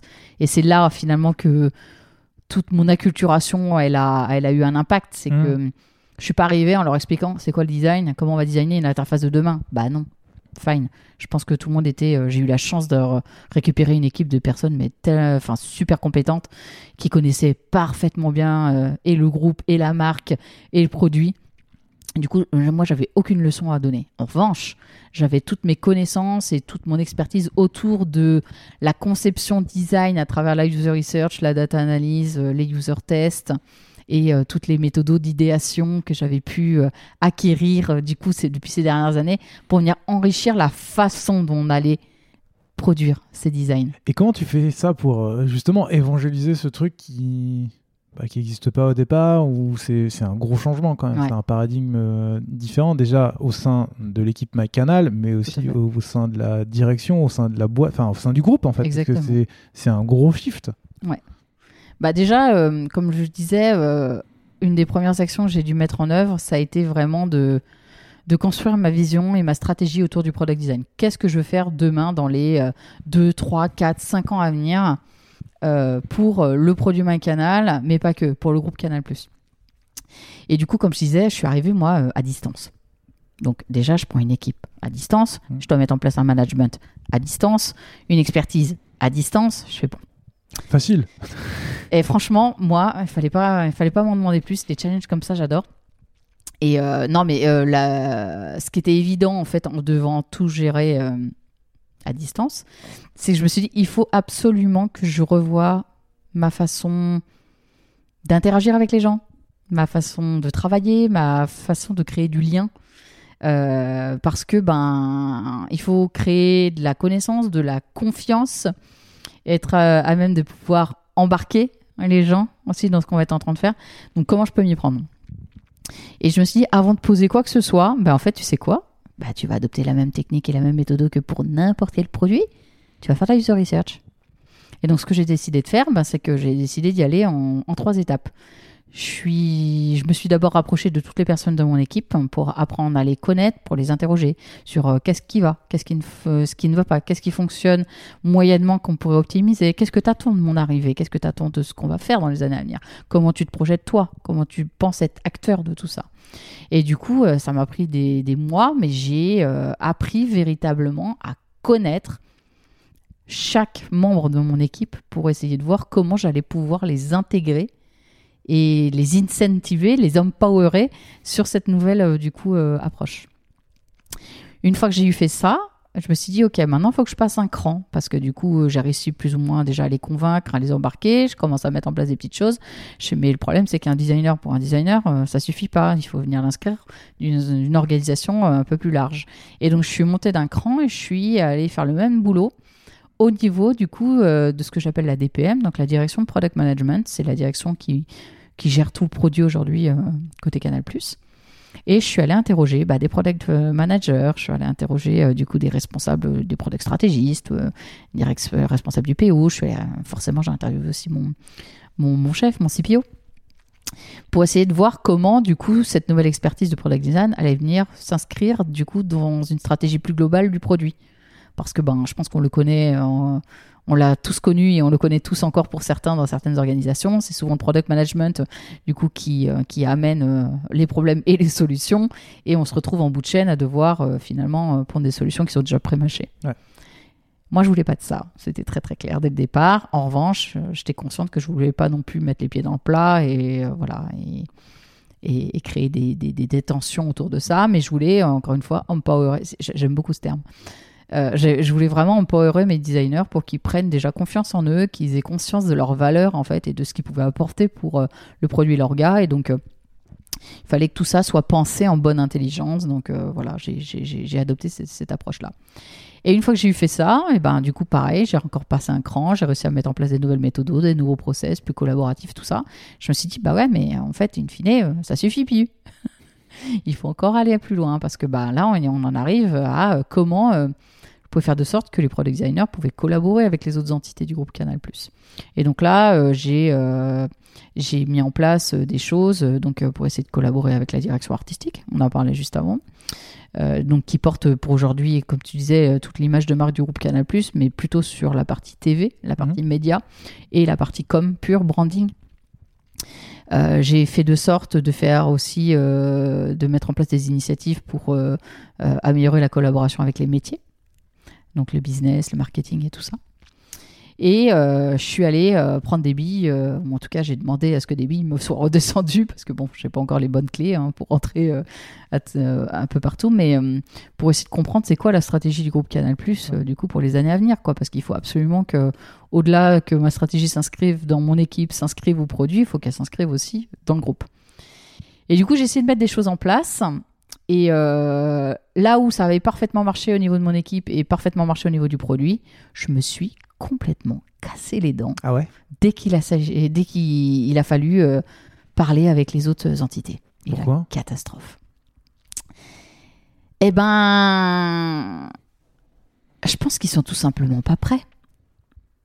Ils sont pas prêts. Tu parlais euh, tout à l'heure euh, du coup des, des- de la complexité ou des contraintes de certains grands groupes. Ouais. Mais la direction artistique aujourd'hui, faut juste se dire que c'est des personnes qui sont là depuis jusqu'à 30 ans. Ouais. Ils ont connu que le média. Et, et, et aujourd'hui, ils ne sont absolument pas digitaux, ils ne comprennent pas les enjeux du digital. Ouais. Euh, et ce qui est problématique, parce que le groupe Canal Plus aujourd'hui, on va pas se mentir, c'est pas la chaîne Canal Plus qui fait vivre le groupe, c'est la plateforme MyCanal. Ouais. Et on, on- en fait, j'ai été confrontée à un mur dans le. euh, mais euh, en fait, euh, l'expérience et le design canal, c'est nous, et ça a toujours été nous. T'as rien à faire ici. Et de toute façon, moi, ça fait 30 ans que je les connais, les utilisateurs, c'est pas toi qui vas m'apprendre la vie. Bien sûr. Ok. Fine, très bien. Tu connais parfaitement l'image, le groupe. Moi, j'ai aucun problème avec ça. Puis encore une fois, je suis pas là pour prendre ta place. hein. Moi, c'est pas mon métier en fait. Et toi, tu es là pour prendre justement toute cette essence pour la mettre dans ton Exact- Et produit. essayer de faire de sorte de l'incarner à travers le produit. Bien sûr. Exactement. Mais trois ans plus tard, on en est toujours limite au même niveau de communication. Même s'il y a des petits improvements, je ne veux pas non plus faire la langue de bois, euh, et ça, euh, sans vouloir faire un focus dessus, on y reviendra peut-être à un moment donné, mais Figma y a joué euh, un très très grand rôle. Ouais. Ouais, vraiment. Mais du coup, je me suis donc cassé les dents donc avec la direction artistique. Pareil, je me suis cassé les dents avec les métiers. Ah ouais. Ah ouais, alors là, ça a été encore plus violent parce que j'ai mis euh, en place des ateliers d'idéation, de co-création. Moi, je suis arrivée naïvement. Voilà, je, crois que c'est ça le, truc, c'est que je crois que je suis trop naïve en fait dans la vie. Mais bon, après, ça peut être une qualité aussi. hein. Mais euh, moi, j'étais persuadée qu'avec ce que j'avais pu faire avant, avec euh, mon expérience chez Tiga et mon expérience surtout chez Full Six, hein, parce que bon, les batailles avec les créatifs, c'était mon quotidien. Je me suis dit, c'est bon, là, je suis pareil. Eh ben, que nenni. Que nenni, parce que bah, du coup, euh, je me rends bien compte que, euh, que ça soit le market ou, le business euh, France aujourd'hui avec qui on est amené à travailler tous les jours, c'est pas qu'on peut pas travailler ensemble, c'est juste que en fait, on a des enjeux et des objectifs qui sont tellement différents qu'on peine aujourd'hui à, à- à converger en fait sur une approche commune. Et c'est d'autant plus le cas chez Canal+, parce que hum, ben en fait, on est dans un groupe qui est euh, en pleine euh, démarche d'internationalisation. Ouais. On- C'est très difficile à dire ce mot euh, d'ailleurs. L'année dernière, on a déployé le produit MyCanal sur 27 territoires africains. On est présent dans les Drômes, on est présent, présent dans des territoires européens, on est présent en Asie aussi, au Myanmar et, et au Vietnam. Et, euh, et- et Maxime Saadal l'a annoncé encore euh, très, euh, très récemment. Mais l'objectif, c'est que véritablement qu'on aille conquérir les contrées lointaines de plus en plus. Mm. Et donc en fait, le problème que je rencontre aujourd'hui, c'est que moi, on me demande au titre du produit euh, et du design system d'être international, de penser international, là où on a un business et un marketing France, ou en tout cas des métiers, sans vouloir les stigmatiser, hein, parce que là pour le coup j'attaque personne, mais ils ont des problématiques qui sont purement franco-métropole. Ouais. Et donc en fait c'est difficile aujourd'hui d'être euh, en réponse à leurs besoins et leurs desiderata, là où nous on nous demande de penser euh, Sénégal et, et Myanmar et Pologne en même temps. Ce qui, ce qui amène au troisième point dont tu parlais tout à l'heure, qui est la, la, la- la vision du groupe. Ouais. Mais du coup, qui doit être répliquée partout, euh, j'imagine, pour que tout le monde puisse s'aligner. euh. Alors, euh, tu parles quoi en termes de stratégie euh, Bah, tout à l'heure, tu disais, business tout à l'heure, tu disais que tu devais aussi remonter au niveau de la direction pour savoir ben, quelle est la stratégie à 5, 10 ans, pour savoir bah, où est-ce que tu vas. Et donc, Ouais. du coup, de toute évidence, cette stratégie-là doit aussi être. Enfin, comment dire, doit, doit se répliquer dans tous les pôles, histoire que tout le monde s'aligne. Et donc là, ce que tu dis, c'est que c'est. C'est difficile. En tout cas, tout le monde a du, tout le monde n'a pas la même capacité à entendre les Ouais. messages qui sont passés. Tu ne le sais peut-être pas, mais Design Journeys est un podcast que je produis sur mon temps libre et de manière totalement indépendante. Alors si tu souhaites m'aider dans cette aventure, sache que j'ai ouvert une page KissKissBankBank sur laquelle tu peux faire un don pour soutenir l'émission. Cela m'aidera à payer les frais d'hébergement du podcast, du site internet, mais également à préparer de nouveaux projets que j'ai en tête depuis un petit moment. Si ça t'intéresse, tu trouveras le lien dans la description. Allez, maintenant je te laisse avec la suite de l'épisode. Après, euh, je le conçois, tu vois. Et puis au-delà du fait qu'aujourd'hui on a des business France euh, qui se retrouvent confrontés euh, ou alors qui sont mis en compétition avec des business internationaux, euh, on a quand même une capacité euh, aujourd'hui euh, côté produit à, hum, à vouloir être euh, agile et réactif. Mm. Là où on se retrouve euh, du coup euh, avec des, des durées de stratégie euh, commerciale qui sont complètement décorrélées. On n'est pas du tout sur les mêmes. C'est le même Timing, pour- quoi. Ouais. Nous, on va penser une fonctionnalité sur un delivery, un instant T pour pouvoir répondre à des problématiques, tu vois. On va essayer d'aller le plus vite possible. Mais for- forcément, ça prend un peu de temps. Mais on a des fois des, des- des modèles business qui vont changer. euh, J'exagère volontairement, hein, mais euh, je fais ma Marseillaise, mais euh, qui vont changer tous les 15 jours.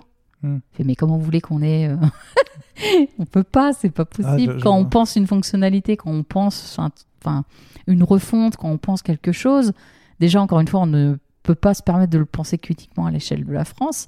Mais en plus de ça, il faut qu'on ait le temps euh, bah ouais, de faire nos phases de research, euh, d'avoir la bonne approche, euh, de la crash tester et tout ça. Quoi. Les et, besoins sont pas du tout les mêmes. et pas du les tout. attentes, les. Et c'est pas possible. Et du coup, bah, ça génère continuellement des incompréhensions et forcément bah, des tensions. C'est évident. Je comprends. Euh, J'avais un dernier point là-dessus qui est. Canal, c'est une grosse structure et donc là, je, je vous vois, tu essayes de, de parler aux différents pôles, ça, ça a du mal, ça je, je comprends totalement. Ouais. Tu parlais tout à l'heure de, de ta petite équipe, est-ce que c'est quelque chose que tu peux euh, facilement répliquer dans une petite boîte? Je- Parce qu'il y a pas mal de gens qui écoutent le podcast qui sont dans des startups ou dans Bien sûr, plus petites structures. bien sûr. Comment est-ce que tu dirais juste qu'il faut répliquer la même chose et parler aux gens d'abord de, de l'équipe ou en tout cas l'équipe proche si c'est les seuls designers et grossir petit à petit?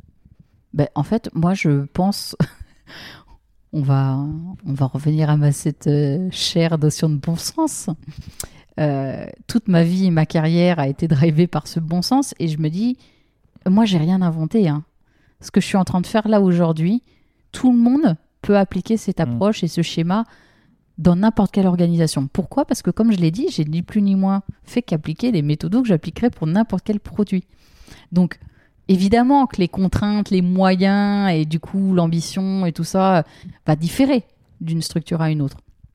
Mais euh, c'est réplicable partout.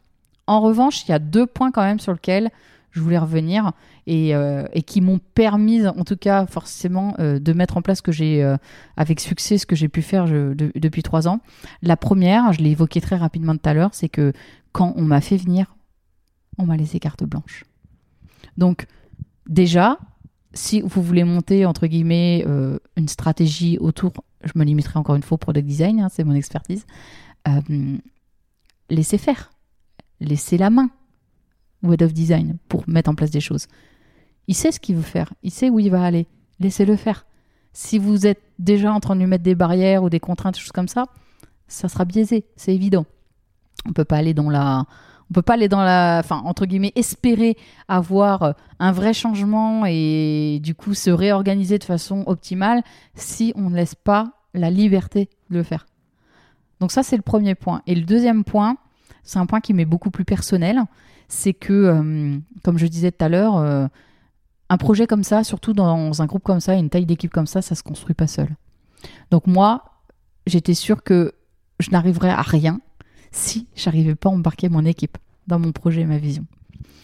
Et ça, j'ai réussi à le faire, et j'ai réussi à le faire parce que j'estime aujourd'hui que mon mode de management m'a permis d'y arriver.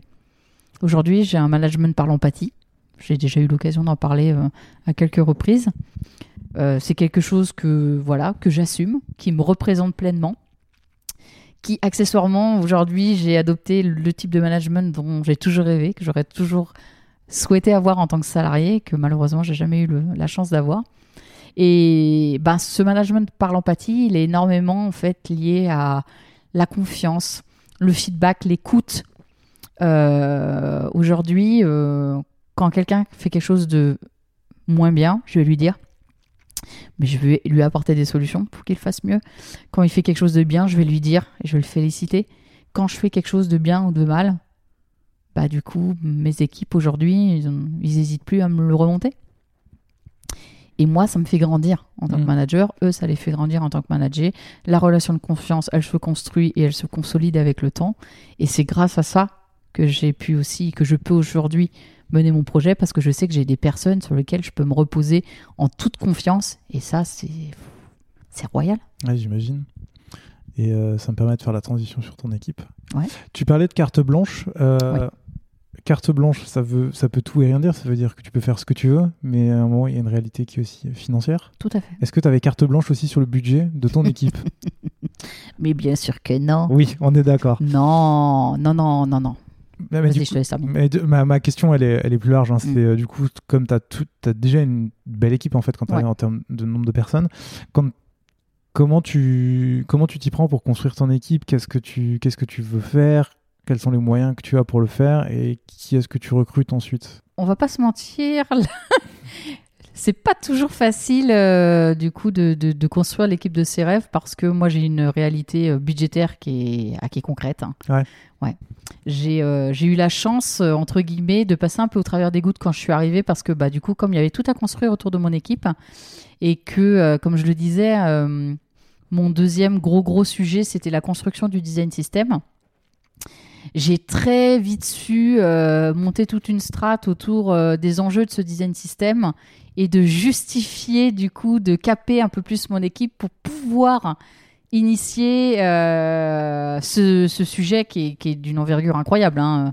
Encore une fois, euh, MyCanal, c'est une galaxie euh, folle en termes de device, de, de territoire à courir et choses comme ça. Donc euh, c'est un gros sujet qu'on va aborder à la fin. Je vais garder pour voir une fois qu'on aura parlé. Ça marche. C'est un gros sujet qu'on va qu'on va qu'on va creuser. Ouais.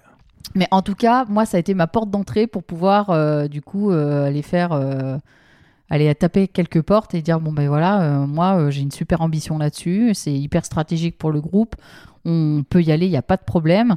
En revanche, ben en l'état, c'est pas possible. Hmm.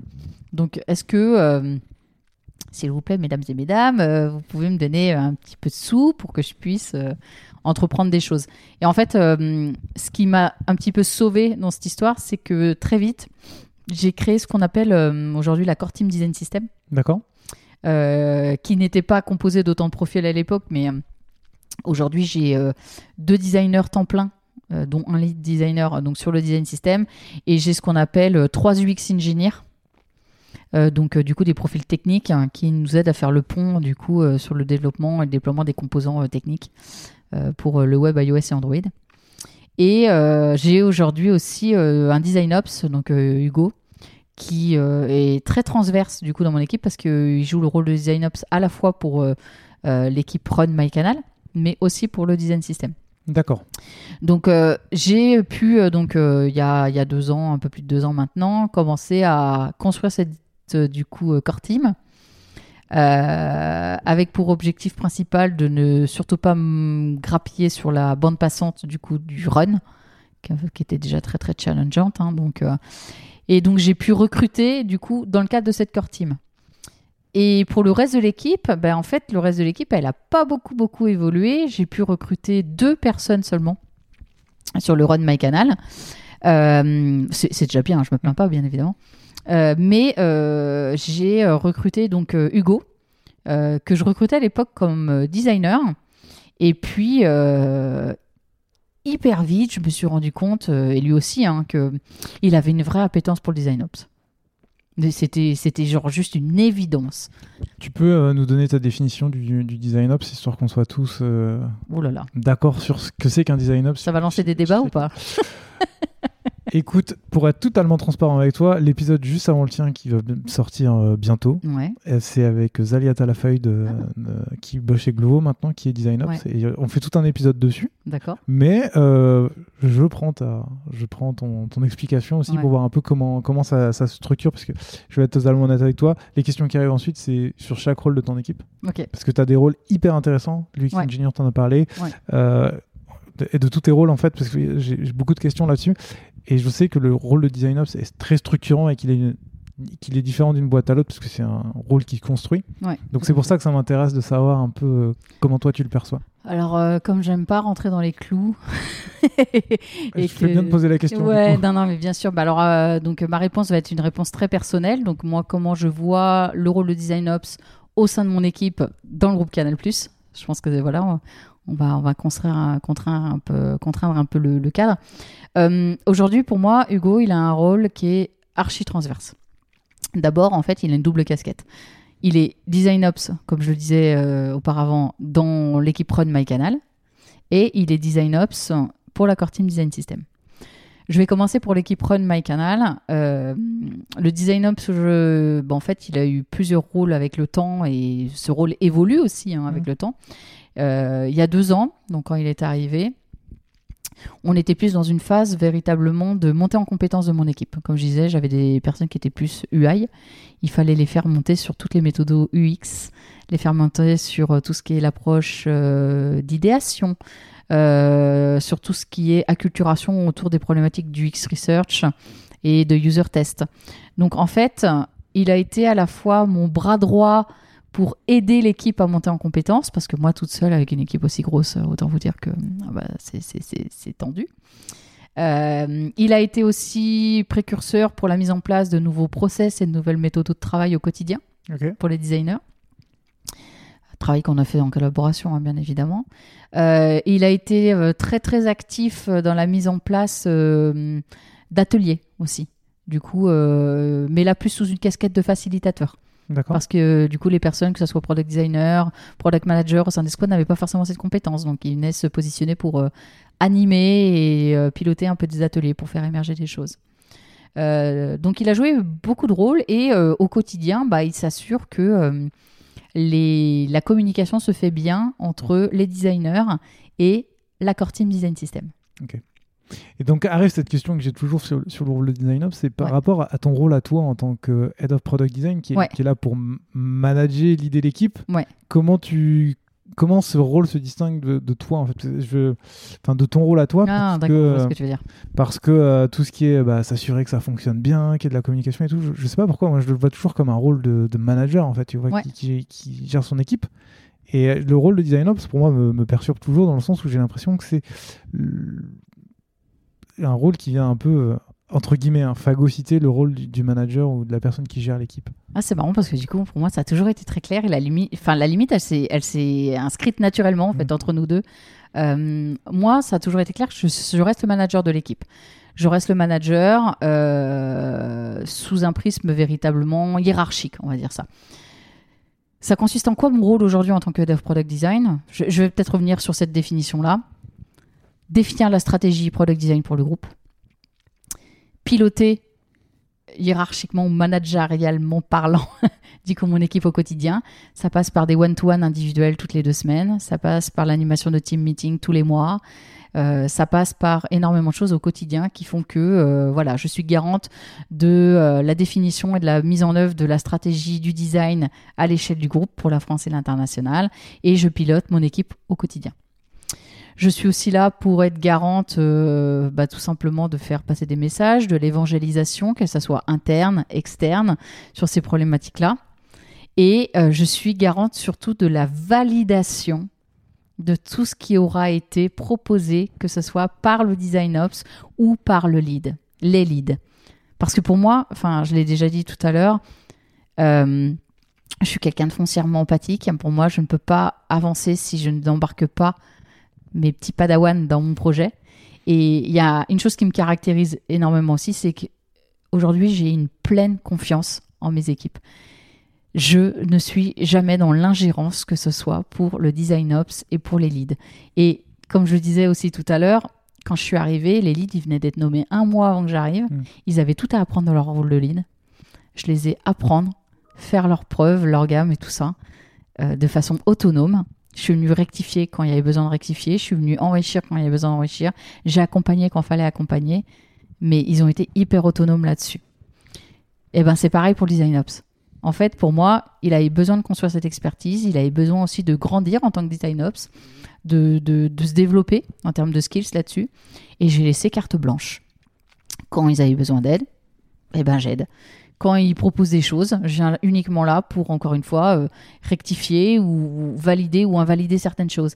Mais pour moi, en fait, le job, il doit être fait et incarné par la personne qui l'occupe. Très clair.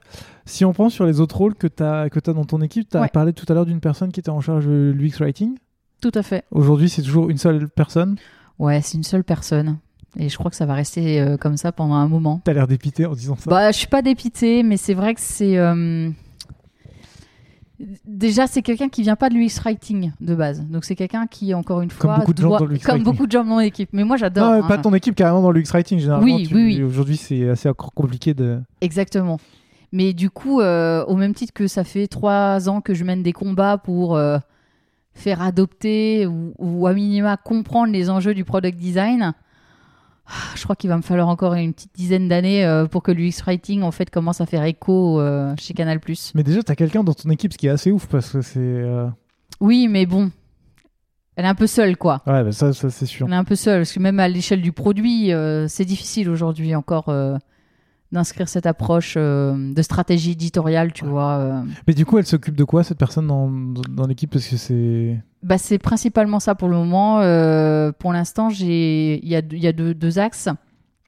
Elle intervient sur des petits sujets ponctuels et très inhérents à certaines squads sur des problématiques plutôt éditoriales. Donc essayer d'améliorer, de transversaliser ou enfin d'uniformiser des wordings, que ce soit sur des messages d'erreur, que ce soit sur euh, un parcours, euh, quoi que ce soit. Et, euh, et moi, je lui ai demandé de, de, passer un cap. Je lui ai dit, écoute, on peut pas se limiter juste à des petites actions comme ça, parce que de toute façon, on sera jamais pris au sérieux, on ne sera jamais identifié. Il faut aller plus loin. Et aujourd'hui, je, je la fais travailler sur une stratégie éditoriale. C'est-à-dire bah, C'est-à-dire que j'ai la naïveté ou l'infime espoir, je sais pas où mettre le curseur en fait, de croire que demain on sera capable d'avoir une charte éditoriale en fait euh, qui nous permettra d'avoir la même approche éditoriale de bout en bout du produit MyCanal. Des sortes de guidelines writing un peu comme un design system. Exactement, mais qui sera porté par euh, les valeurs euh, de la marque Canal+, tu vois, qu'on a toujours porté. Et, et pourquoi j'ai envie de faire ça? Parce qu'aujourd'hui, on a un produit qui est découpé en trois périmètres. Euh, donc euh, toute la partie acquisition, donc la partie prospect, la partie monétisation, parcours de souscription et espace client, et la partie engagement qui est la consommation de la plateforme. Et euh, même si on tend à essayer de plus en plus transversaliser l'approche de conception design, c'est encore vraiment, vraiment, vraiment très différent du coup d'un périmètre à un autre. Et pour moi, on n'a pas atteint encore un, niveau suffisant euh, d'uniformisation de l'expérience bout en bout, tu vois. Hmm. Et j'ai euh, vraiment espoir que cette stratégie éditoriale puisse être un premier pas vers cette euh, uniformisation, enfin un deuxième pas, parce que le design system, c'est le premier pas. euh, soit en tout cas un vrai deuxième pas euh, sur cette, euh, vers cette uniformisation. Ouais. Très bien. Je garde la suite pour le design system du Yes. coup, mais sur ce rôle-là, Oui. euh, tout à l'heure tu en parlais, euh, l'internationalisation. Oh, c'est vrai que c'est dur à dire. Ouais, l'internationalisation. Ouais, ouais, je, je Le fait d'aller à l'étranger, c'est ça. euh, le fait d'utiliser, d'avoir une plateforme dans une autre langue. Ouais. Aujourd'hui, c'est une seule personne. Après, les langues, euh, bah, en fonction des pays, euh, soit en Afrique, le polonais, Ouais. euh, Ouais. tout ça, tout ça, ça devient compliqué. Comment, comment se gère en fait toute cette partie de mise à l'échelle internationale et d'avoir bah, en fait les bons wordings en fonction de la bonne langue. Eh ben, pour moi, il n'y a pas de sujet en fait. Ouais, Il n'y a pas de sujet parce que je veux pas le faire. très bien. Ça et je le- ne le ferai pas. Et pour la simple et bonne raison qu'aujourd'hui, j'ai déjà du mal à inscrire une démarche à l'échelle France.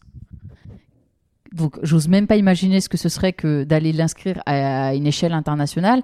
Et qui plus est, qui je suis moi aujourd'hui, Vanessa Guillotot, pour aller dire à euh, une culture polonaise, une culture sénégalaise, en fait, la bonne approche, le bon discours à avoir, c'est celui-là. Bah non, en fait. Pour moi, c'est une problématique qui est locale.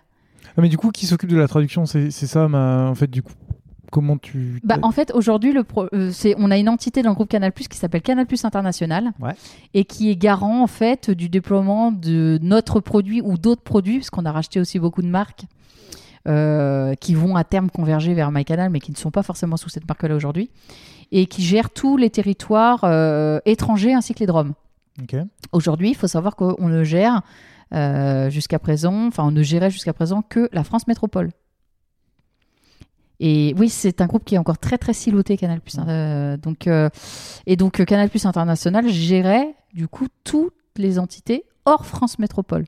Ouais. Et donc avec les problématiques que ce soit design, éditorial ou quoi que ce soit. Donc limite, moi j'ai jamais vu passer ça. Ah ouais, ok. Ah non, ah non, Ok. moi ça n'a jamais été dans mon giron. Sauf que là, on commence à, comme je disais, à faire tomber un peu les barrières et les frontières. Pour jouer la petite carte géographique. Et, euh, et du coup, bah, le produit, nous, est amené à devenir de plus en plus international. Ouais. Mais ce qu'il faut savoir aujourd'hui, c'est que la partie, euh, entre guillemets, fonctionnelle du produit MyCanal, c'est nous qui la portons. En revanche, l'animation de la plateforme, les contenus, l'édito, c'est pas nous. On n'a pas du tout la main là-dessus. Ok. Donc moi, je suis en train de mettre en place, je sais pas si tu tires le fil, une stratégie éditoriale sur 5% d'une plateforme parce que le reste, de toute façon, j'ai limite pas mon mot à dire parce que c'est une autre entité, l'édito du groupe, euh, du coup, qui gère ça, quoi. Très bien. C'est dur, hein Ouais, ouais, je, mais je, mais tu sais, je commence à mettre tout ça dans le- la partie design system, de me dire euh, Bah, l'uniformisation, etc., Exactement. dont on va parler. Content système. Euh, exactement. Mm, mm. Le, le sujet arrive. Il y a deux autres profils dont j'aimerais parler dans ton équipe Bien parce sûr. que je trouve ça hyper intéressant. C'est tu as, je sais pas si c'est une ou plusieurs personnes en charge de l'accessibilité. Oui, j'ai une personne, Naïma. Ouais, et euh, bah, des UX engineers. Ouais. Euh, première question, euh, Naïma, du coup, qui est spécialisée dans l'accessibilité, c'est- un terme qui est large, l'accessibilité. Tout à fait. Finalement, ça, ça regroupe quoi? Quel est son rôle? Qu'est-ce qu'elle doit faire? Alors, déjà, il faut savoir que c'est euh, la spécialiste accessibilité de l'équipe, mais au quotidien, elle est product designer dans une squad côté engagement. Donc, elle travaille sur l'expérience abonné. Le- le- L'accessibilité, c'est du bonus. Ok, donc c'est- pas son rôle à temps plein. Non, absolument pas. Même si elle le souhaiterait et qu'à terme, j'aimerais qu'on puisse le faire, non, je peux pas me permettre. J'ai pas assez de monde dans l'équipe pour pouvoir me le permettre. Son rôle aujourd'hui, il est d'essayer d'être un peu la porteuse des sujets qui vont toucher à plusieurs choses. Euh, L'accessibilité euh, à l'échelle du produit, c'est-à-dire essayer de faire de sorte de rendre la plateforme MyCanal ben, la plus accessible possible, ou en tout cas accessible pour le plus de monde possible. Donc c'est pour ça qu'on a des initiatives aujourd'hui euh, euh, qui sont euh, forcément aussi euh, validées par euh, les désidératas de notre direction, parce que l'accessibilité c'est un enjeu de groupe, hein, et l'entreprise n'est pas que à notre niveau. On essaye d'entreprendre des choses, des petites initiatives, on a pu en, parler du coup récemment. sur bah, des tentatives auprès des personnes non et malvoyantes essayer de voir comment on peut euh, rendre l'expérience MyCanal plus accessible pour ces personnes à handicap. Et euh, donc, mais donc ça, ça, ça reste des initiatives qui sont, qui sont minimes. Voilà, de temps en temps, on essaye voilà, de, creuser, des, mais ça reste, euh, ça reste très très limité comme approche. En revanche, son enjeu, et ça va s'accélérer sur 2024, c'est la mise en accessibilité du produit MyCanal. Et donc ça, ça va passer à travers le design system. C'est quoi la différence eh la ben, la première, l'approche, c'est de proposer des fonctionnalités ou une conception d'interface euh, avec des fonctionnalités qui vont rendre l'expérience plus accessible pour certaines personnes à handicap. Et la deuxième, c'est de s'assurer que euh, l'existant, le design, l'expérience actuelle soit euh, accessible et réponde aux engagements d'accessibilité euh, du coup demandés aux, aux entreprises françaises. Effectivement, et euh, on avait fait un podcast là-dessus avec, euh, avec Marine Boudot, qui était à l'époque en charge du que je- RG2A, donc Ouais. euh, qui était en charge de tout, ce qui est, euh, de tout ça, et euh, on, on en parle, j'en profite. Je, Tout à fait. Je drop des liens sur écouté d'ailleurs le épisodes. podcast de Marine. J'ai une question qui va être... Dis-moi. J'ai fait exprès, c'est une question très, je vais pas dire naïve, mais je fais exprès de la tourner de cette façon-là. Bien sûr. MyCanal, c'est du contenu audiovisuel. Ouais. Et euh, je sais que j'ai vu votre, euh, votre conférence euh, à Figma Config, que Ouais. je mettrai en lien dans la description pour les gens qui veulent aller voir.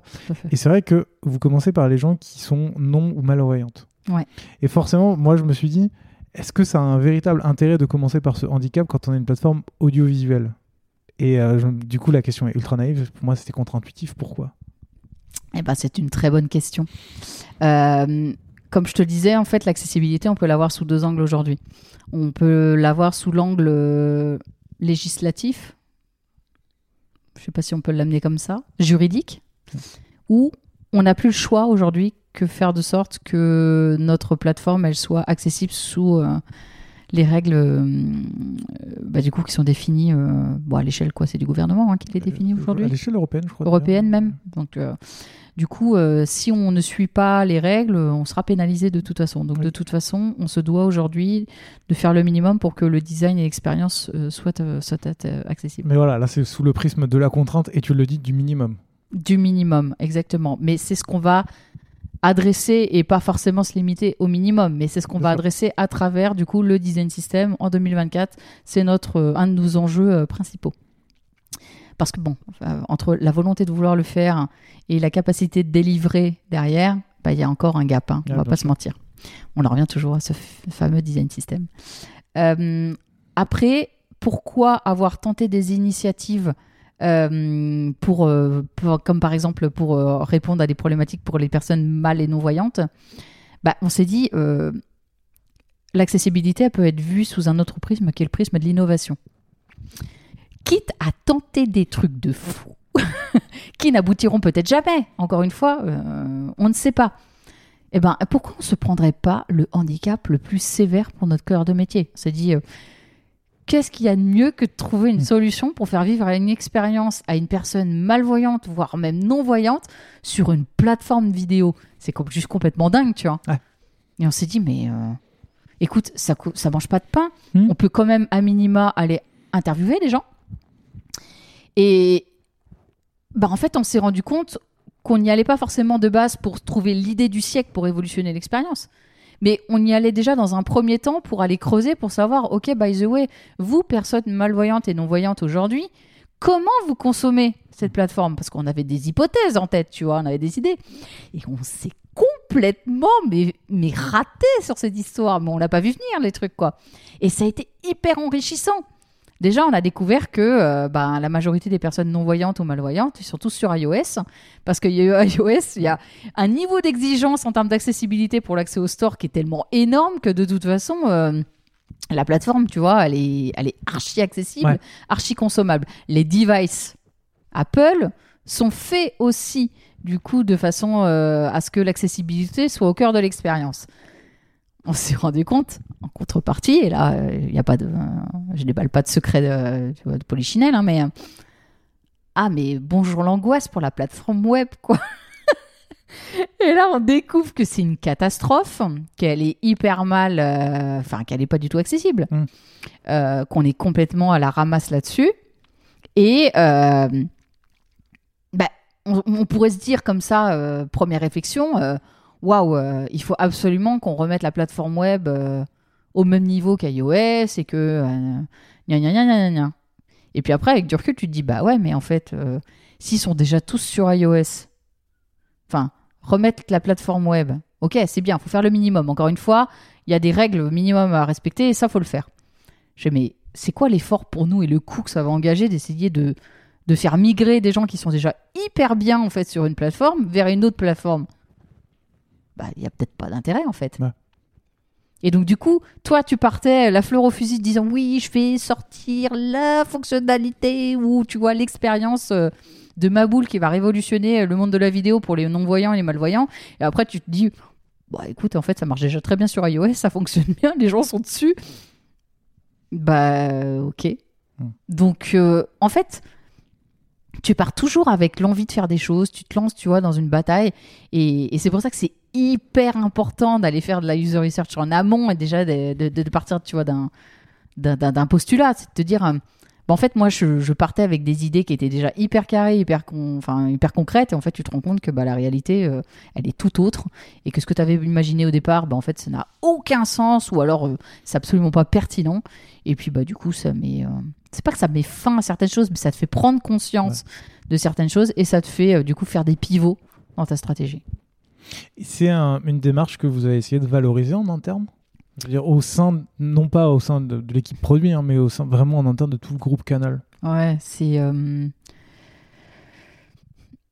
Bah alors, on essaye toujours de tout valoriser ce qu'on Mm. entreprend, parce que forcément, ça a toujours du sens, ça va toujours dans le sens de la stratégie du groupe et tout ça. Donc, euh, il y a- il y a- on essaye toujours de mettre en, en avant toutes ces, toutes ces initiatives. Après, le problème, c'est comme je te dis, nous, à l'échelle du produit, ça a une valeur énorme parce qu'on s'est rendu compte que ça nous a évité d'aller dans le mauvais sens et d'éviter des faux pas. Mais le problème, c'est que comme il n'en est rien ressorti de concret, ben, c'est pas visible. Donc, ça fait un peu plouf, quoi.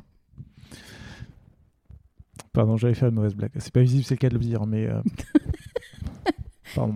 Ouais, Oui, non, je comprends, mais en même Ouais. temps, ça, ça te permet de te dire aussi que. euh, je sais pas si on le voit sous, sous, sous le prisme inverse, c'est que, en fait, ça a permis de faire une économie de temps, une économie d'argent, une économie de. Non.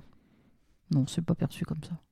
Ouais, bah, je, je me En tout cas, non, non, c'est pas perçu comme ça. Puis tu vois, enfin, puis pour pour euh, juste finaliser sur ce, ce sujet de l'accessibilité, enfin, tu vois, nous on fait euh, on fait des on entreprend cette démarche là, on arrive à en collecter des, des, des feedbacks qui sont juste incroyablement euh, instructifs et constructifs. Euh, on les applique, euh, en tout cas, on, est, essaye de les intégrer du coup dans notre stratégie long terme sur le produit, sur euh, la tech et tout. Et genre trois mois plus tard, t'as BETC qui arrive avec le concept de la, de la diss title. Et du coup, il y a notre direction qui nous demande en quelques semaines de déployer une typo accessible pour les personnes dyslexiques sur une plateforme. On n'est jamais, jamais été au courant et en fait, on nous met devant le fait accompli. by the way, il faut que ça sorte. Et là, tu dis, bah, ah, il y a encore des progrès à faire. Très bien. ok, allez, transitionnons le rôle du X-Engineer. T'en as un peu parlé tout à l'heure. Tout à fait. Ça m'intéresse parce que ça, c'est un rôle qu'on retrouve très peu, dans le- voire pas du tout dans les autres boîtes. Ouais. En quoi, en quoi je vois un peu au titre ce que, en quoi ça consiste, mais est-ce que tu peux nous expliquer bah, ce qu'ils font, euh, ce qu'ils font chez vous? Alors, euh, ma volonté, en fait, euh, quand, quand j'ai commencé à, à créer ce rôle de, de X-Engineer, c'était que j'avais fait un constat qui était très très clair, c'est que c'est super, on a construit euh, une core team design system, j'ai réussi à avoir deux personnes qui... euh, euh, conçoivent en- sous prisme du design, hein, bien évidemment, qui designent les composants de toute la plateforme MyCanal. On commence à avoir un outil du coup central que tous les designers vont utiliser. C'est super, c'est génial. On va documenter tous ces, tous ces composants. C'est super, c'est génial.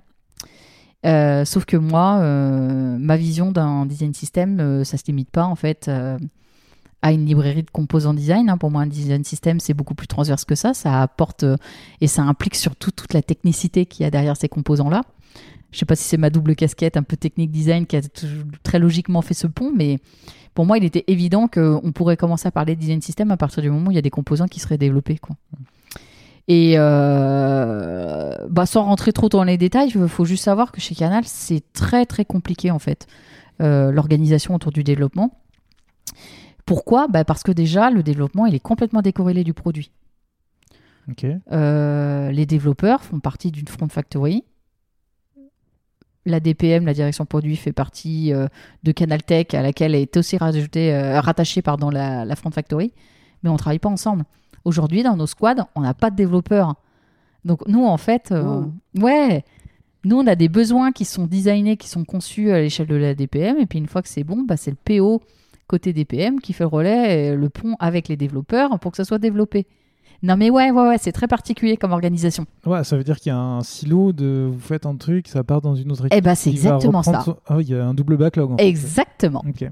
C'est exactement ça. Et là, je me suis dit, bon, euh, c'est super, j'ai voulu créer de la transversalité euh, avec, euh, du coup, avec ma, ma core team. Sais, mais Kezako, je fais comment, moi? Parce que moi, du coup, il n'y a personne de, de technique dans mon équipe. Bah ouais. Comment je fais pour faire développer mes composants? Et là, je me suis dit, bon, euh, bah, ça serait peut-être d'avoir, euh, tu vois, on a déjà évoqué la notion de proxy, là. C'est peut-être un proxy, tu vois, qui pourrait faire le job, mais bon, comment, comment du coup, euh, je formalise un petit peu Mm. cette fiche de poste. Et puis, c'est à un moment donné, en en parlant du coup à mon boss, parce qu'évidemment, je passe mon temps à me plaindre que rien ne va et que rien n'avance assez vite. C'est ma caractéristique, mais bon, j'arrive toujours avec des solutions quand même. Et je lui dis, écoute, tu sais quoi, moi, idéalement, le poste que je voudrais, euh, c'est euh, un mec qui soit euh, dev senior, tu vois, mais qui ait une forte appétence avec le design et qui soit garant du développement, de la documentation et du déploiement des composants du design system. Il me fait, je suis complètement d'accord avec toi. Très bien. Je fais c'est super, c'est un bon début, mais encore. Il me fait non mais alors je sais pas trop si c'est la même chose, mais j'ai plus ou moins entendu parler de ce genre de profil chez Apple ou chez Spotify. Je sais plus. Ma mémoire, calvaire. Euh, je fais ok et il m'envoie une fiche de poste. Et puis là je me rends compte, euh, ah, je mais ouais c'est- pas tout à fait tout à fait ça. Je mais en vrai ça y ressemble quand même pas mal. Et je fais, bon, bah écoute, euh, sur un malentendu, si ça existe chez eux, bah, c'est peut-être un profil qui commence à émerger, quoi. Je fais, bah écoute, si j'arrive à te faire passer, du coup, ces trois profils euh, sur la Core Team Design System, avec la bonne petite strat qui va derrière, le bon petit truc, On est d'accord que c'est trois profils parce que c'est un iOS, un Android. et un web, exactement. Ouais, un par techno, tout à fait. Je fais, est-ce que tu penses que ça peut rentrer dans le budget, tu vois euh, Et en plus de ça, euh, moi, je vais pas taper dans les ressources, tu vois, euh, du run, parce que c'est toujours, euh, encore une fois, la même chose. On est tous sous l'eau, il y a un milliard de trucs à sortir, et, et je veux surtout pas hacker de la bande passante, tu vois. Et euh, pirouette cacahuète, euh, je monte mon truc, euh, il va le pitcher, du coup mon boss va le pitcher euh, un peu plus haut, et boum, j'ai l'accord pour faire rentrer dans mon budget, du coup, ces trois profils-là. Parfait. Bah parfait. Et donc, du coup, c'est quoi? C'est le pendant tech des designers qui s'occupent du design system Du designer qui s'occupe du Alors, il y a ma vision idéale de ce rôle et la réalité canal qui fait que ce rôle n'est pas encore complètement euh, défini. on va dire ça comme ça. Euh, Aujourd'hui, pour moi, c'est. euh, J'aimerais qu'ils aient un peu cette casquette un peu de DevOps. Ok. Euh, C'est-à-dire que j'aimerais qu'ils soient euh, garants euh, du coup de la validation du code, du déploiement dans les process euh, techniques, parce que encore une fois, ce n'est pas mon giron, je puis aucune légitimité à y aller. J'aimerais qu'ils soient un peu garants de tout ça, un peu garants de la roadmap, de leurs composants, un peu voilà de la mise en prod de tout ça et De leur utilisation aussi? De leur utilisation à quel titre? C'est-à-dire que si tu développes les composants, mais que après les gens qui intègrent. Ah oui, ouais, du coup, le, le déploiement, c'est pour moi, c'est ça.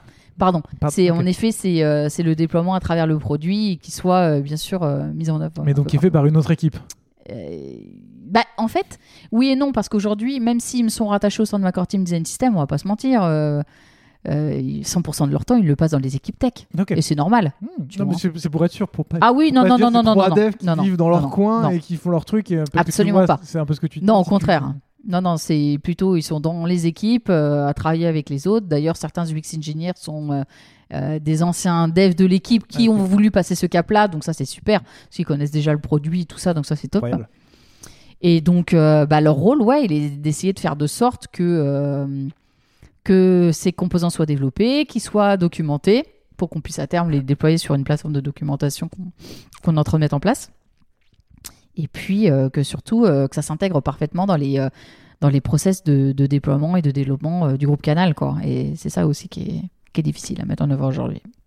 Allez, on parle du design system, bien sûr. vu qu'on on tourne autour depuis tout à l'heure. Ouais. Du, du coup, j'ai l'impression que c'est un truc qui a été voulu par la direction, c'est ça? Alors, voulu par la direction, euh, j'irai pas jusqu'à dire ça, mais en tout cas, moi, quand euh, Damien m'a recruté, il m'a dit écoute, euh, je sais pas comment, je sais pas quand et tout ça, mais tu te débrouilles, il faut que tu me lances le design system. Mais euh, j'ai envie de te poser la question de pourquoi, parce que généralement, c'est un peu le truc qui est vu en mode euh, ouais, ouais, c'est cool. euh, Bah, parce que euh, Damien avait déjà cette vision, enfin, avait l'arrivée de Molotov. TV, il avait une très très grosse culture produit et il savait que le design system pour un, un groupe tel que Canal+, avec l'envergure du produit, ça devenait incontournable. Donc il savait pas comment ça allait être mis en œuvre, mais euh, il savait qu'il fallait qu'on s'y mette pour pas être trop en retard, je pense. Ok. Et du coup, comment, euh, comment il est mis en œuvre aujourd'hui? Comment ça, comment ça s'est passé de ce moment où on dit faut un design system à bah, Ouais. aujourd'hui où tu as des UX engineers qui développent les composants Alors, euh, on, on va, on va- enfin, c'est déjà c'est un outil qui est à, à- vraiment à, à deux vitesses, à deux niveaux. Euh, moi, donc, j'ai lancé le sujet il y a deux ans et demi. Donc, euh, du coup, euh, quand je suis arrivée, euh, un petit peu plus, enfin, quelques mois après que je suis arrivée. Et, et pendant deux ans, on a complètement designé l'ensemble des composants. Du coup, Ah ouais. ah bah ouais, parce que en fait le truc c'est que ce qu'il faut se dire c'est que le design system, il a été pensé au départ pour être comme étant un outil qui viendrait juste centraliser un existant. Parce que l'écosystème MyCanal, il est énorme. Donc je commençais pas à me dire ouais, on va faire un design system, on va faire évoluer des composants, on va rajouter des nouveaux, on va peu peu peu. Et non guys, non, on va déjà faire un outil qui va bien centraliser tout ce qui existe.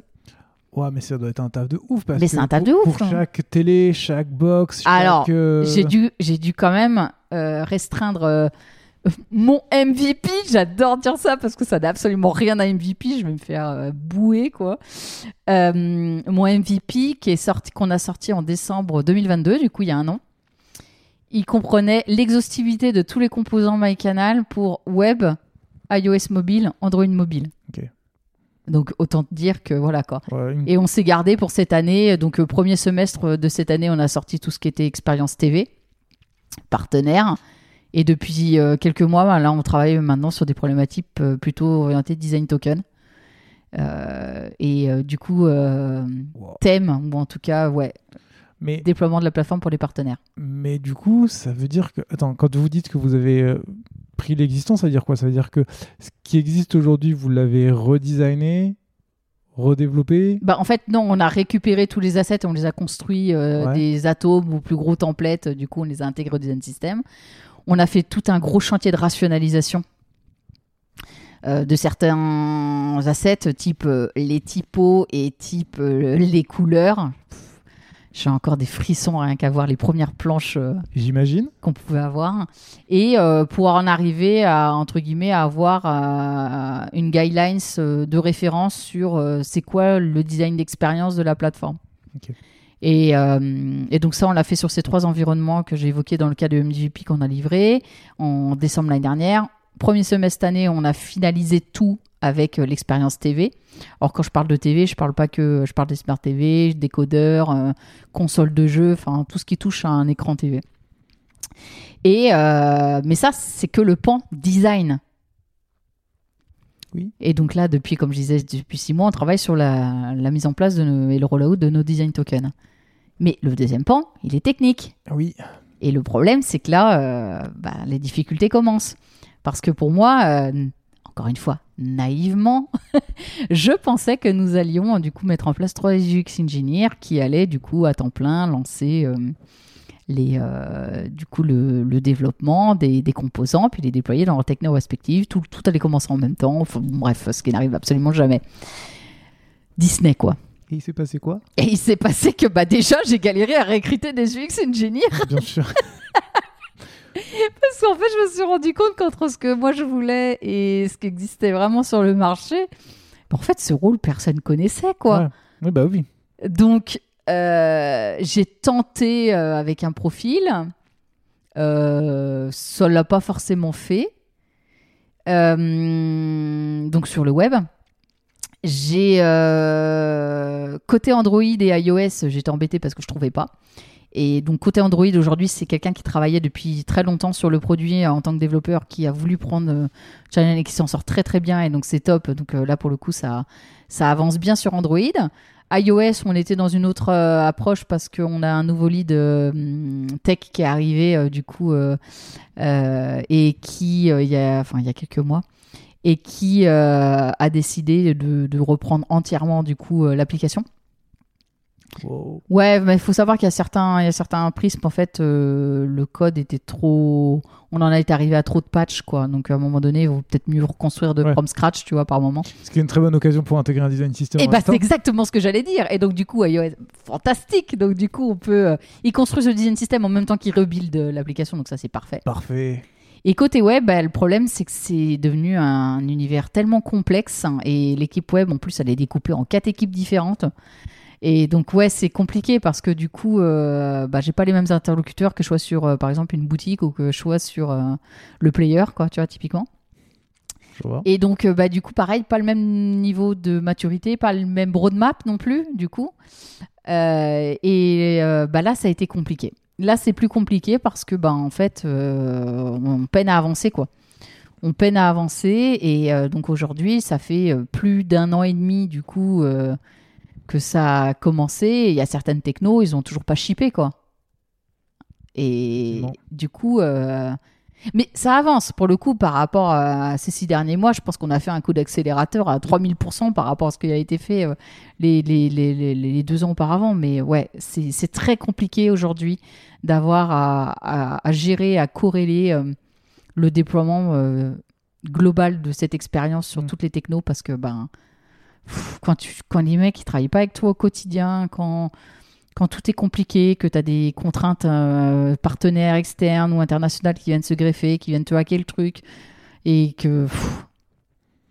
Je comprends. Et puis là, et c'est le dernier point peut-être, mais sur, sur ce, sur ce truc-là, on a voulu mettre en place les design tokens il y a plusieurs mois pour essayer de, de faciliter euh, la communication entre le design et les différents technos.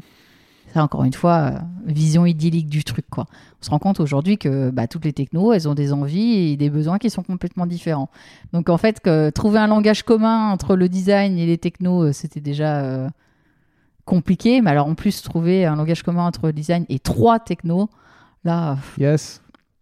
Sachant qu'en plus, il y a toute cette réflexion du content design à côté. Exactement. Et l'intégration de l'accessibilité aux composants. ah bah j'imagine. écoute, hein, on aime les challenges, on les aime pas. hein. Bah oui, je vois ça. Donc euh, c'est en continu, ça, ça, C'est ça ça. évolue tranquillement. Bienvenue dans ma vie. Très bien. Euh, on a parlé d'à peu près tous les rôles de ton équipe, à l'exception d'un, Ouais. celui de product designer. Exactement. Euh, Aujourd'hui, les product designers dans ton équipe, ils font quoi? Parce que j'ai l'impression qu'ils vont de la recherche jusqu'à la delivery, puisqu'il Ouais. n'y a pas de user researcher chez vous. Donc comment ça, quel est, euh, en gros, la question est globale, c'est quel est leur rôle, qu'est-ce qu'ils font et comment ça se passe au quotidien? Alors, euh, les product designers aujourd'hui, il faut savoir qu'ils sont euh, tous, bon, évidemment, sauf ceux qui travaillent sur la Team Design System, ils sont tous intégrés à des squads. Des squads produits sur les trois périmètres produits que j'ai évoqués tout à l'heure. Et donc, ils travaillent euh, bah, plus particulièrement en binôme, du coup, avec un product manager, donc, qui est garant donc, de la squad et de la stratégie produit à l'échelle de sa squad. Et euh, aujourd'hui, en effet, euh, les product designers, ils ont pour mission de concevoir l'expérience design, du coup, euh, bah, exigée par les projets de la squad. Et quand tu parlais de product de user research, pardon, user test et tout ça, en fait, euh, ça fait pas partie de leur delivery, mais c'est des, des choses et des pratiques qui sont venues s'inscrire naturellement petit à petit dans leur quotidien de travail. C'est-à-dire qu'aujourd'hui, euh, tous les euh, designers euh, vont partir d'un brief qui aurait été émis par le product manager. Le product manager vient formaliser un brief business. Ils viennent faire un peu de discovery si ça s'avère nécessaire sur le projet en amont. Donc, ils vont faire de la user research pour collecter des insights. Ils vont du coup partir des insights collectés pour commencer à travailler des pistes. Pour commencer à travailler des pistes du coup de conception ces pistes-là, euh, soit ils ont besoin d'avoir un petit coup de pouce, et dans quel cas ils peuvent, en cours de route, faire des guérillas tests de par eux-mêmes. Là, je parle toujours des designers, hein, euh, pour aller venir hein, valider ou valider certaines pistes de conception. Ils vont concevoir, délivrer l'expérience finale et ils vont aller jusqu'à euh, réaliser du coup les prototypes qui vont servir aux user tests qui sont réalisés maintenant systématiquement sur tous les délivrés qu'on qu'on produit. Et du coup, bah, après, bien évidemment, ils sont dans le, le- tout le cycle de vie euh, de, leur, euh, de leur squad et ils font évoluer, euh, ou ils refondent, ou en tout cas, voilà, ils réinterviennent sur leur périmètre en continu. Donc un rôle très très complet du, du product designer de Ouais. bout en bout. Ok. Ouais. Mais par contre, c'est pas eux qui vont animer du coup les, les, les- la user research amont ou les user tests. Bah, c'est notre équipe en fait de product research. On a une équipe. Ah. On a la chance d'avoir une équipe dédiée en fait de product research. euh, euh, du coup, qui est pilotée par François Meunier, qui est euh, donc notre head of product research aujourd'hui. Et c'est eux qui accompagnent les product designers ou en tout cas les squads, parce que c'est souvent le product manager qui émet le besoin. Oh, c'est ouf. Euh, du coup dans la réalisation euh, du coup de ces euh, de ces user tests ou de ces user research sauf si le product designer et ça arrive souhaite du coup être acteur du truc et il arrive que certains product designers viennent animer euh, du coup sous couvert de François évidemment et de son équipe euh, du coup certains user tests et faire les, les rapports d'analyse et tout ça C'est marrant que l'équipe user test soit détachée de, de l'équipe design parce que dans enfin dans toutes les boîtes euh, que j'ai pu voir les, les deux sont réunis au sein d'un même Ouais, entité. bah, même je dirais même les trois parce que du coup nous on a quand même un trio qui est aussi la product data analyse. On a Steven Cassavetti qui euh, du coup qui pilote lui euh, le pôle product data. euh, donc en fait, bah, aujourd'hui l'expérience produit elle est portée à la fois par le design, la research et euh, du coup le, la data, mais euh, avec Ah, euh, trois axes qui sont complémentaires. Et aujourd'hui les user researchers et les, les data analysts sont transverses à toutes les squads, là où aujourd'hui des designers sont présents dans l'exhaustivité des squads, D'accord. en binôme avec des PM. C'est hyper intéressant comme, euh, comme formation, enfin comme, euh, comme organisation de boîte et de voir qu'en fait euh, tout ce qui concerne la recherche, quali et quanti, soit au-dessus et donc en fait que ça vienne aider chaque, chaque pôle en Bah, fait. c'est incroyable. Ah non, c'est ouf. C'est incroyable. En plus, travailler avec des gens qui sont euh, experts dans leur domaine respectif. euh, Ah ouais, non, ça doit. Parce que moi, jusqu'à présent, j'avais fait énormément de user research et user test. Donc, euh, moi, j'aurais été ravi d'avoir ça dans mon giron. Mais ça me va très, très bien de travailler avec François.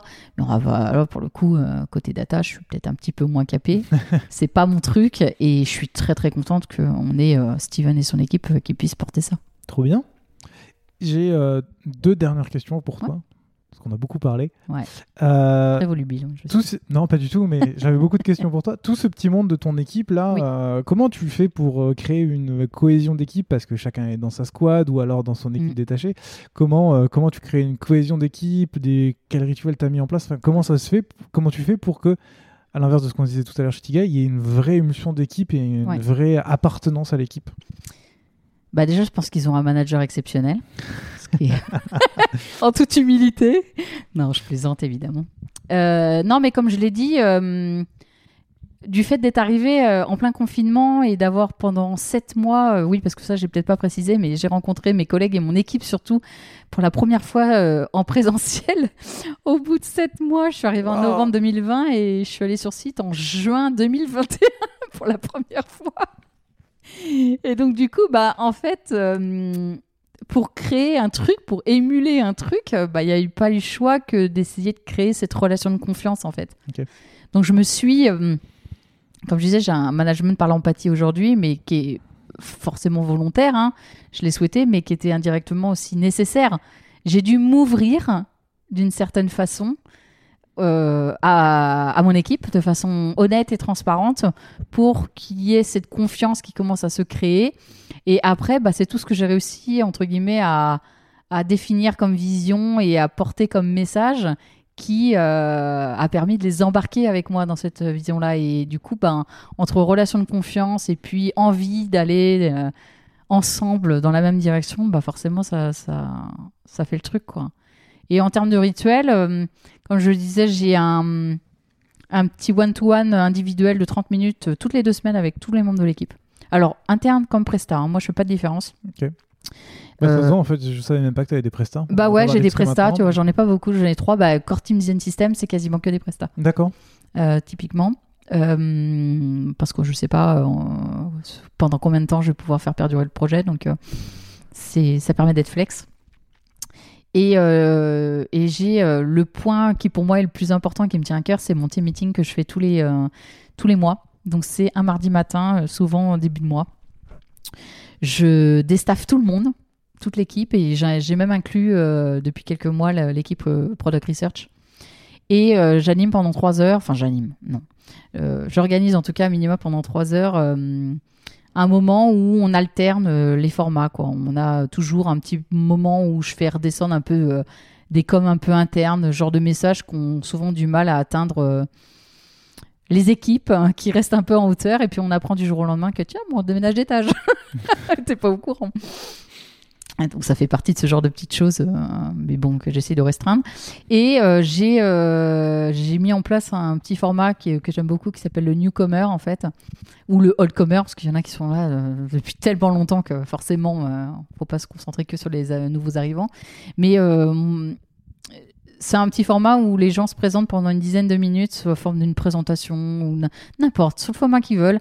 Mais c'est pour que les petits camarades puissent découvrir cette personne sous un nouvel angle. Parce que euh, c'est bien, on se côtoie 8 heures par jour euh, dans le cadre du taf, mais c'est bien de connaître un peu aussi ses collègues sous un autre angle, donc c'est plutôt cool. Et surtout, je, vraiment, je, capitalise sur ce team meeting pour essayer d'organiser bah, des ateliers sur une thématique. Euh, certains vont faire des présentations sur euh, un truc qu'ils ont sorti dans le mois pour que tous les designers soient au courant. On fait des focus sur une problématique à craquer parce qu'il y en a un qui galère et qui a besoin d'un coup de main. On pose ça, on se fait un petit design critique et boum, on envoie quoi. Euh, ça, ça peut être plein plein de choses différentes et je fais même des fois des trucs sur des sujets qui n'ont rien à voir avec notre quotidien mais qui permettent d'ouvrir un peu les chakras. L'année dernière, par exemple, j'avais une alternante, elle était à l'école euh, de design de Nantes, et ils avaient fait tout un projet euh, d'école sur le biomimétisme. Et moi, le biomimétisme, je, enfin, je sais pas si ça te parle, mais moi, c'est un truc, euh, j'adore, quoi. S'inspirer euh, de la nature. de la nature, exactement, pour penser euh, des solutions du quotidien. Je trouve ça juste génial. Mm. Et du coup, bah, je lui avais demandé de me faire une présentation et un Ah, c'est atelier cool. d'une heure sur le biomimétisme, juste pour ouvrir les chakras, quoi.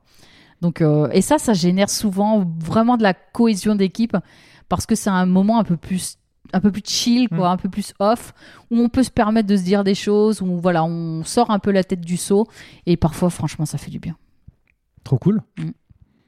Bon, je t'ai gardé la, la- la pire question pour la fin. ah Euh, quand on vit dans un, un écosystème drivé par euh, la, la tech ou les ultra gros médias, Ouais. Netflix, Amazon Vidéo, ouais euh, Disney+, etc., Ouais. comment on réussit à la fois à proposer un, un produit qui suive les tendances de manière assez rapide, puisque ça, ça évolue très vite, Ouais. et en même temps de réussir à trouver, euh, à se distinguer des autres, parce que euh, ben, c'est le milieu hyper concurrentiel, il y a des acteurs qui arrivent de plus en plus de, de toutes parts, bref. Comment, euh, comment vous faites, vous, pour réussir à trouver votre place d'un point de vue euh, design et, et d'équipe et de direction artistique pour que MyCanal soit MyCanal, mais en même temps que tu suives les pratiques qui peuvent être mises en place ailleurs? Alors, non, mais alors c'est une question qui est super intéressante. Après, euh, moi, je pense pas que ça soit aujourd'hui euh, à notre niveau, que ce soit design, DA, tout ça, que ça se joue en fait. C'est au Ça, niveau du contenu? Bah, bien sûr, c'est au Ouais. niveau du contenu. Ah, et en fait, on, on va pas se mentir. Hein, quand tu sais, quand t'as un business qui débarque et qui, euh, je vais dire qui débarque dans ton bureau, on est sur des open space, mais bon, c'est pareil, qui débarque et qui dit oui, il y a Netflix, ils ont sorti ça, faut faire ça. Bah, en fait, non, guys. Depuis quand, en fait, la norme, c'est de copier les petits copains? Eux, ils ont leurs besoins, ils ont leurs contraintes, euh, ils ont leur stratégie. Nous, on a la nôtre. Non, on ne va pas faire ce que va faire Netflix.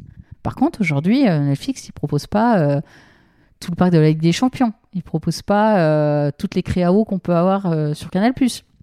Ils proposent pas, je sais pas, enfin tout le live qu'on peut proposer. Mm. pro- Donc en fait, aujourd'hui, même si euh, des fois c'est frustrant parce que tu te dis ah on n'a pas la main sur ce truc, tu vois, on est conscient quand même que c'est pas notre plateforme aujourd'hui qui va faire la différence par rapport à la concurrence.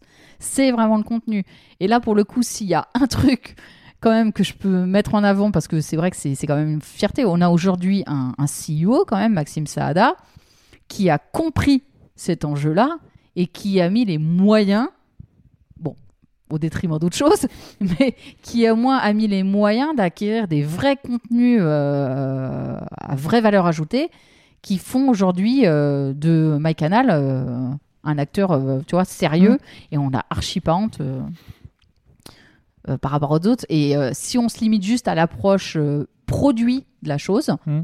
moi aujourd'hui, on en, personne n'en parle. Et alors que, mais c'est un truc, c'est quand même pas du tout euh, négligeable. Euh, Il y a une fonctionnalité aujourd'hui qu'on a sur MyCanal que personne d'autre n'a.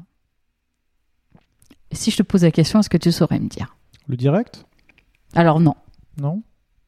Euh, Vas-y, dis-moi. Ouais. C'est ce qu'on appelle le download to go, c'est le téléchargement de contenu. Et là, tu vas me dire, bah attends, mais, euh, Netflix mais n'importe quoi, bien sûr que tout le monde a ça. Oui? Ouais. Et ben, Canal Plus aujourd'hui, on est les seuls acteurs à avoir un téléchargement de contenu sur macOS et sur PC. C'est tout à fait vrai. Voilà. C'est vrai. Et ça, eh ben, je suis archi fière de dire qu'aujourd'hui, même si euh, ça paraît anecdotique pour certains, ben, ça l'est absolument pas. Euh, Non, effectivement, maintenant que tu le dis, c'est Ouais. ce que j'utilise. Je, je l'utilise sur mon, sur mon ordi, effectivement. Et quand tu as une démarche de green, quand qu'on te tape dessus continuellement parce que tu es un gros pollueur en tant que plateforme vidéo, bah en fait avoir du green ou en tout cas au moins le- la possibilité de télécharger sur macOS et sur PC, bah, c'est absolument pas négligeable. Et c'est vachement bien dans le train. Voilà, exactement. Surtout quand il est en panne C'est un autre sujet. en grève. C'est un autre sujet. Euh, pour finir, Oui.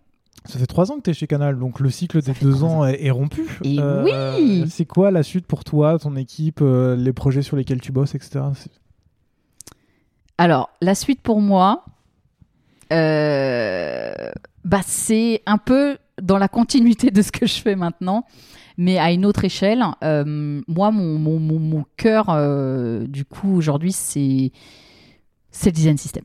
C'est le design system, c'est aller jusqu'au bout du déploiement de ce design system et passer ce cap d'élargir du coup le design system à d'autres territoires ou d'autres entités. J'en ai parlé euh, très très rapidement euh, tout à l'heure, mais euh, j'ai demandé à ce qu'on tente de transversaliser l'expérience MyCanal au-delà du produit MyCanal. Et c'est ce qui est en train de se faire aujourd'hui parce que toute nouvelle initiative de refonte des outils internes Canal+, aujourd'hui est obligée de passer par mon design system. C'est-à-dire que j'ai fait de sorte de mettre en place des UX designers euh, dans les équipes du coup qui, euh, qui souhaitent refondre leurs outils pour porter la refonte fonctionnelle de l'outil. Mais dès qu'on va parler d'expérience design de ces outils internes, aujourd'hui, ils sollicitent maintenant systématiquement le design system. Et- arrive cette question du. Le design system a été pensé pour une plateforme de streaming? Exactement. qui ne correspond pas forcément à une plateforme d'outils internes? Tout à fait. Comment tu. Comment on fait le lien Oui. Bah, C'est très très simple. J'ai la chance d'avoir une core team design system qui centralise tous les besoins. Et donc quand ils arrivent en fait à devoir euh, implémenter euh, le design system du coup sur, euh, leur, euh, sur leurs interfaces, bah, ils s'assurent que ce dont ils ont besoin existe déjà sur MyCanal. Et si c'est pas le cas, on a créé un backlog parallèle dédié du coup à la conception des composants outils internes qui est géré aussi par ma core team design system. Euh, du coup, et euh, l'idée c'est qu'on centralise aujourd'hui des composants qui sont designés spécifiquement, type des dashboards, type des tableaux, type, enfin, on Ok. sait exactement ce à, à quoi euh, peuvent faire appel du coup les, les outils internes, mais euh, l'idée c'est que ça soit la core team qui centralise ces besoins-là en parallèle avec un backlog parallèle. Ok. Très bien. Voilà. Est-ce qu'il y a une question que tu aurais voulu que je te pose ou un thème que tu aurais voulu qu'on aborde qu'on n'a pas abordé? Ah, c'est une très bonne question, ça. Bah écoute, je pense que. Ouais, peut-être une question, mais peut-être un peu plus personnelle. Euh, peut-être euh, qu'est-ce qui m'a poussé à écrire euh, un article récemment sur le neuroatypisme Eh bien, c'est une question que je te pose. ouais, je, je pense que c'est une question que ouais, j'aurais bien aimé qu'on me pose parce que ce qu'il faut savoir, c'est donc j'ai sorti un article y a, il, y a, il y a un mois de ça, du coup sur le neuroatypisme au travail. Parce que je suis moi-même, euh, du coup, j'allais dire atteinte, comme si c'était une maladie grave. Je suis moi-même neuroatypique, du coup, et je l'ai découvert que récemment, qu'en début d'année, donc euh, à 41 ans, euh, découvrir qu'on est, euh, qu'on a un TDAH, qu'on est HPI, qu'on a des traits autistiques. Ah, autant de que dire que Tu peux définir ce que c'est que. Ouais, bah en fait, le neuroatypisme, c'est du coup ce qu'on ce qu'on peut caractériser comme une notion de trouble donc au niveau neuronal et cérébral. Et donc ça regroupe tout ce qui est du domaine du HPI, donc au potentiel intellectuel, le TDAH, qui est le trouble du déficit de l'attention avec ou sans hyperactivité, ou encore le TSA, le trouble du spectre autistique, et encore les TOC, du coup, hein, qui sont des exemples parmi d'autres. Et donc, euh, moi, j'avais euh, pendant très très longtemps euh, eu des difficultés, que ce soit à travers mon milieu scolaire ou le milieu professionnel, à essayer de trouver ma place et de comprendre pourquoi j'ai toujours été plus ou moins différente des autres. Et du coup, ben, en faisant donc ce, test-là et ces diagnostics-là, donc j'ai découvert en effet donc que j'étais, j'avais entre autres un TDAH, que j'étais HPI, que j'avais des traits autistiques, et ça m'a, ça m'a chamboulé ma vie en fait. Et pourquoi j'en ai parlé à travers un article, c'est que bah, on l'a dit, euh, le cycle fameux des deux ans, mais tu l'as passé. Et en fait, c'est en prenant conscience que j'allais fêter mes trois ans chez Canal que j'ai essayé de comprendre, mais pourquoi pour la première fois en 21 ans de carrière, j'ai enfin réussi à passer ce cap, quoi. Et je me suis dit, bah, il y a peut-être un truc, du coup, avec, euh, voilà, avec ces diagnostics, peut-être que ça, ça, mérite euh, bah, de creuser. Et j'ai creusé et j'ai réussi à trouver ce petit fil rouge et ce thème euh, fantastique qui est le syndrome de l'imposteur. Et je me suis dit, ben, rien de tel qu'un bon témoignage personnel, transparent et sincère pour essayer de, bah, tout simplement de, faire écho mmh. à toutes les difficultés que j'ai pu rencontrer dans ma vie, dans ma carrière. Euh, peut-être que ça pourra parler euh, et peut-être que je pourrais partager en tout cas les enseignements que j'en ai tirés et des bons petits conseils pour avancer et passer un cap dans la vie. Quoi. Voilà. Ça marche. Et comme je sais que tu n'auras pas vraiment de livre ou d'éléments à nous recommander, je mettrai le. Je recommande du coup l'article que je mettrai directement dans, dans, la description euh, de l'épisode pour que les gens euh, puissent aller le voir. Du coup, est-ce que euh, tu as une personne à me recommander à inviter dans le podcast? Une ou plusieurs personnes d'ailleurs?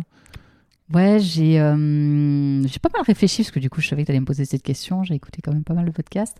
Et j'avoue que moi, j'aimerais euh, proposer une personne que j'ai rencontrée il y a un an de ça et qui, euh, du coup, euh, avec qui j'ai énormément de points communs et qui m'a fait vachement avancer sur ma réflexion aussi bah, de ma place aujourd'hui dans le design et de ma place en tant que head of et ma place en tant que Vanessa dans une organisation telle que Canal+.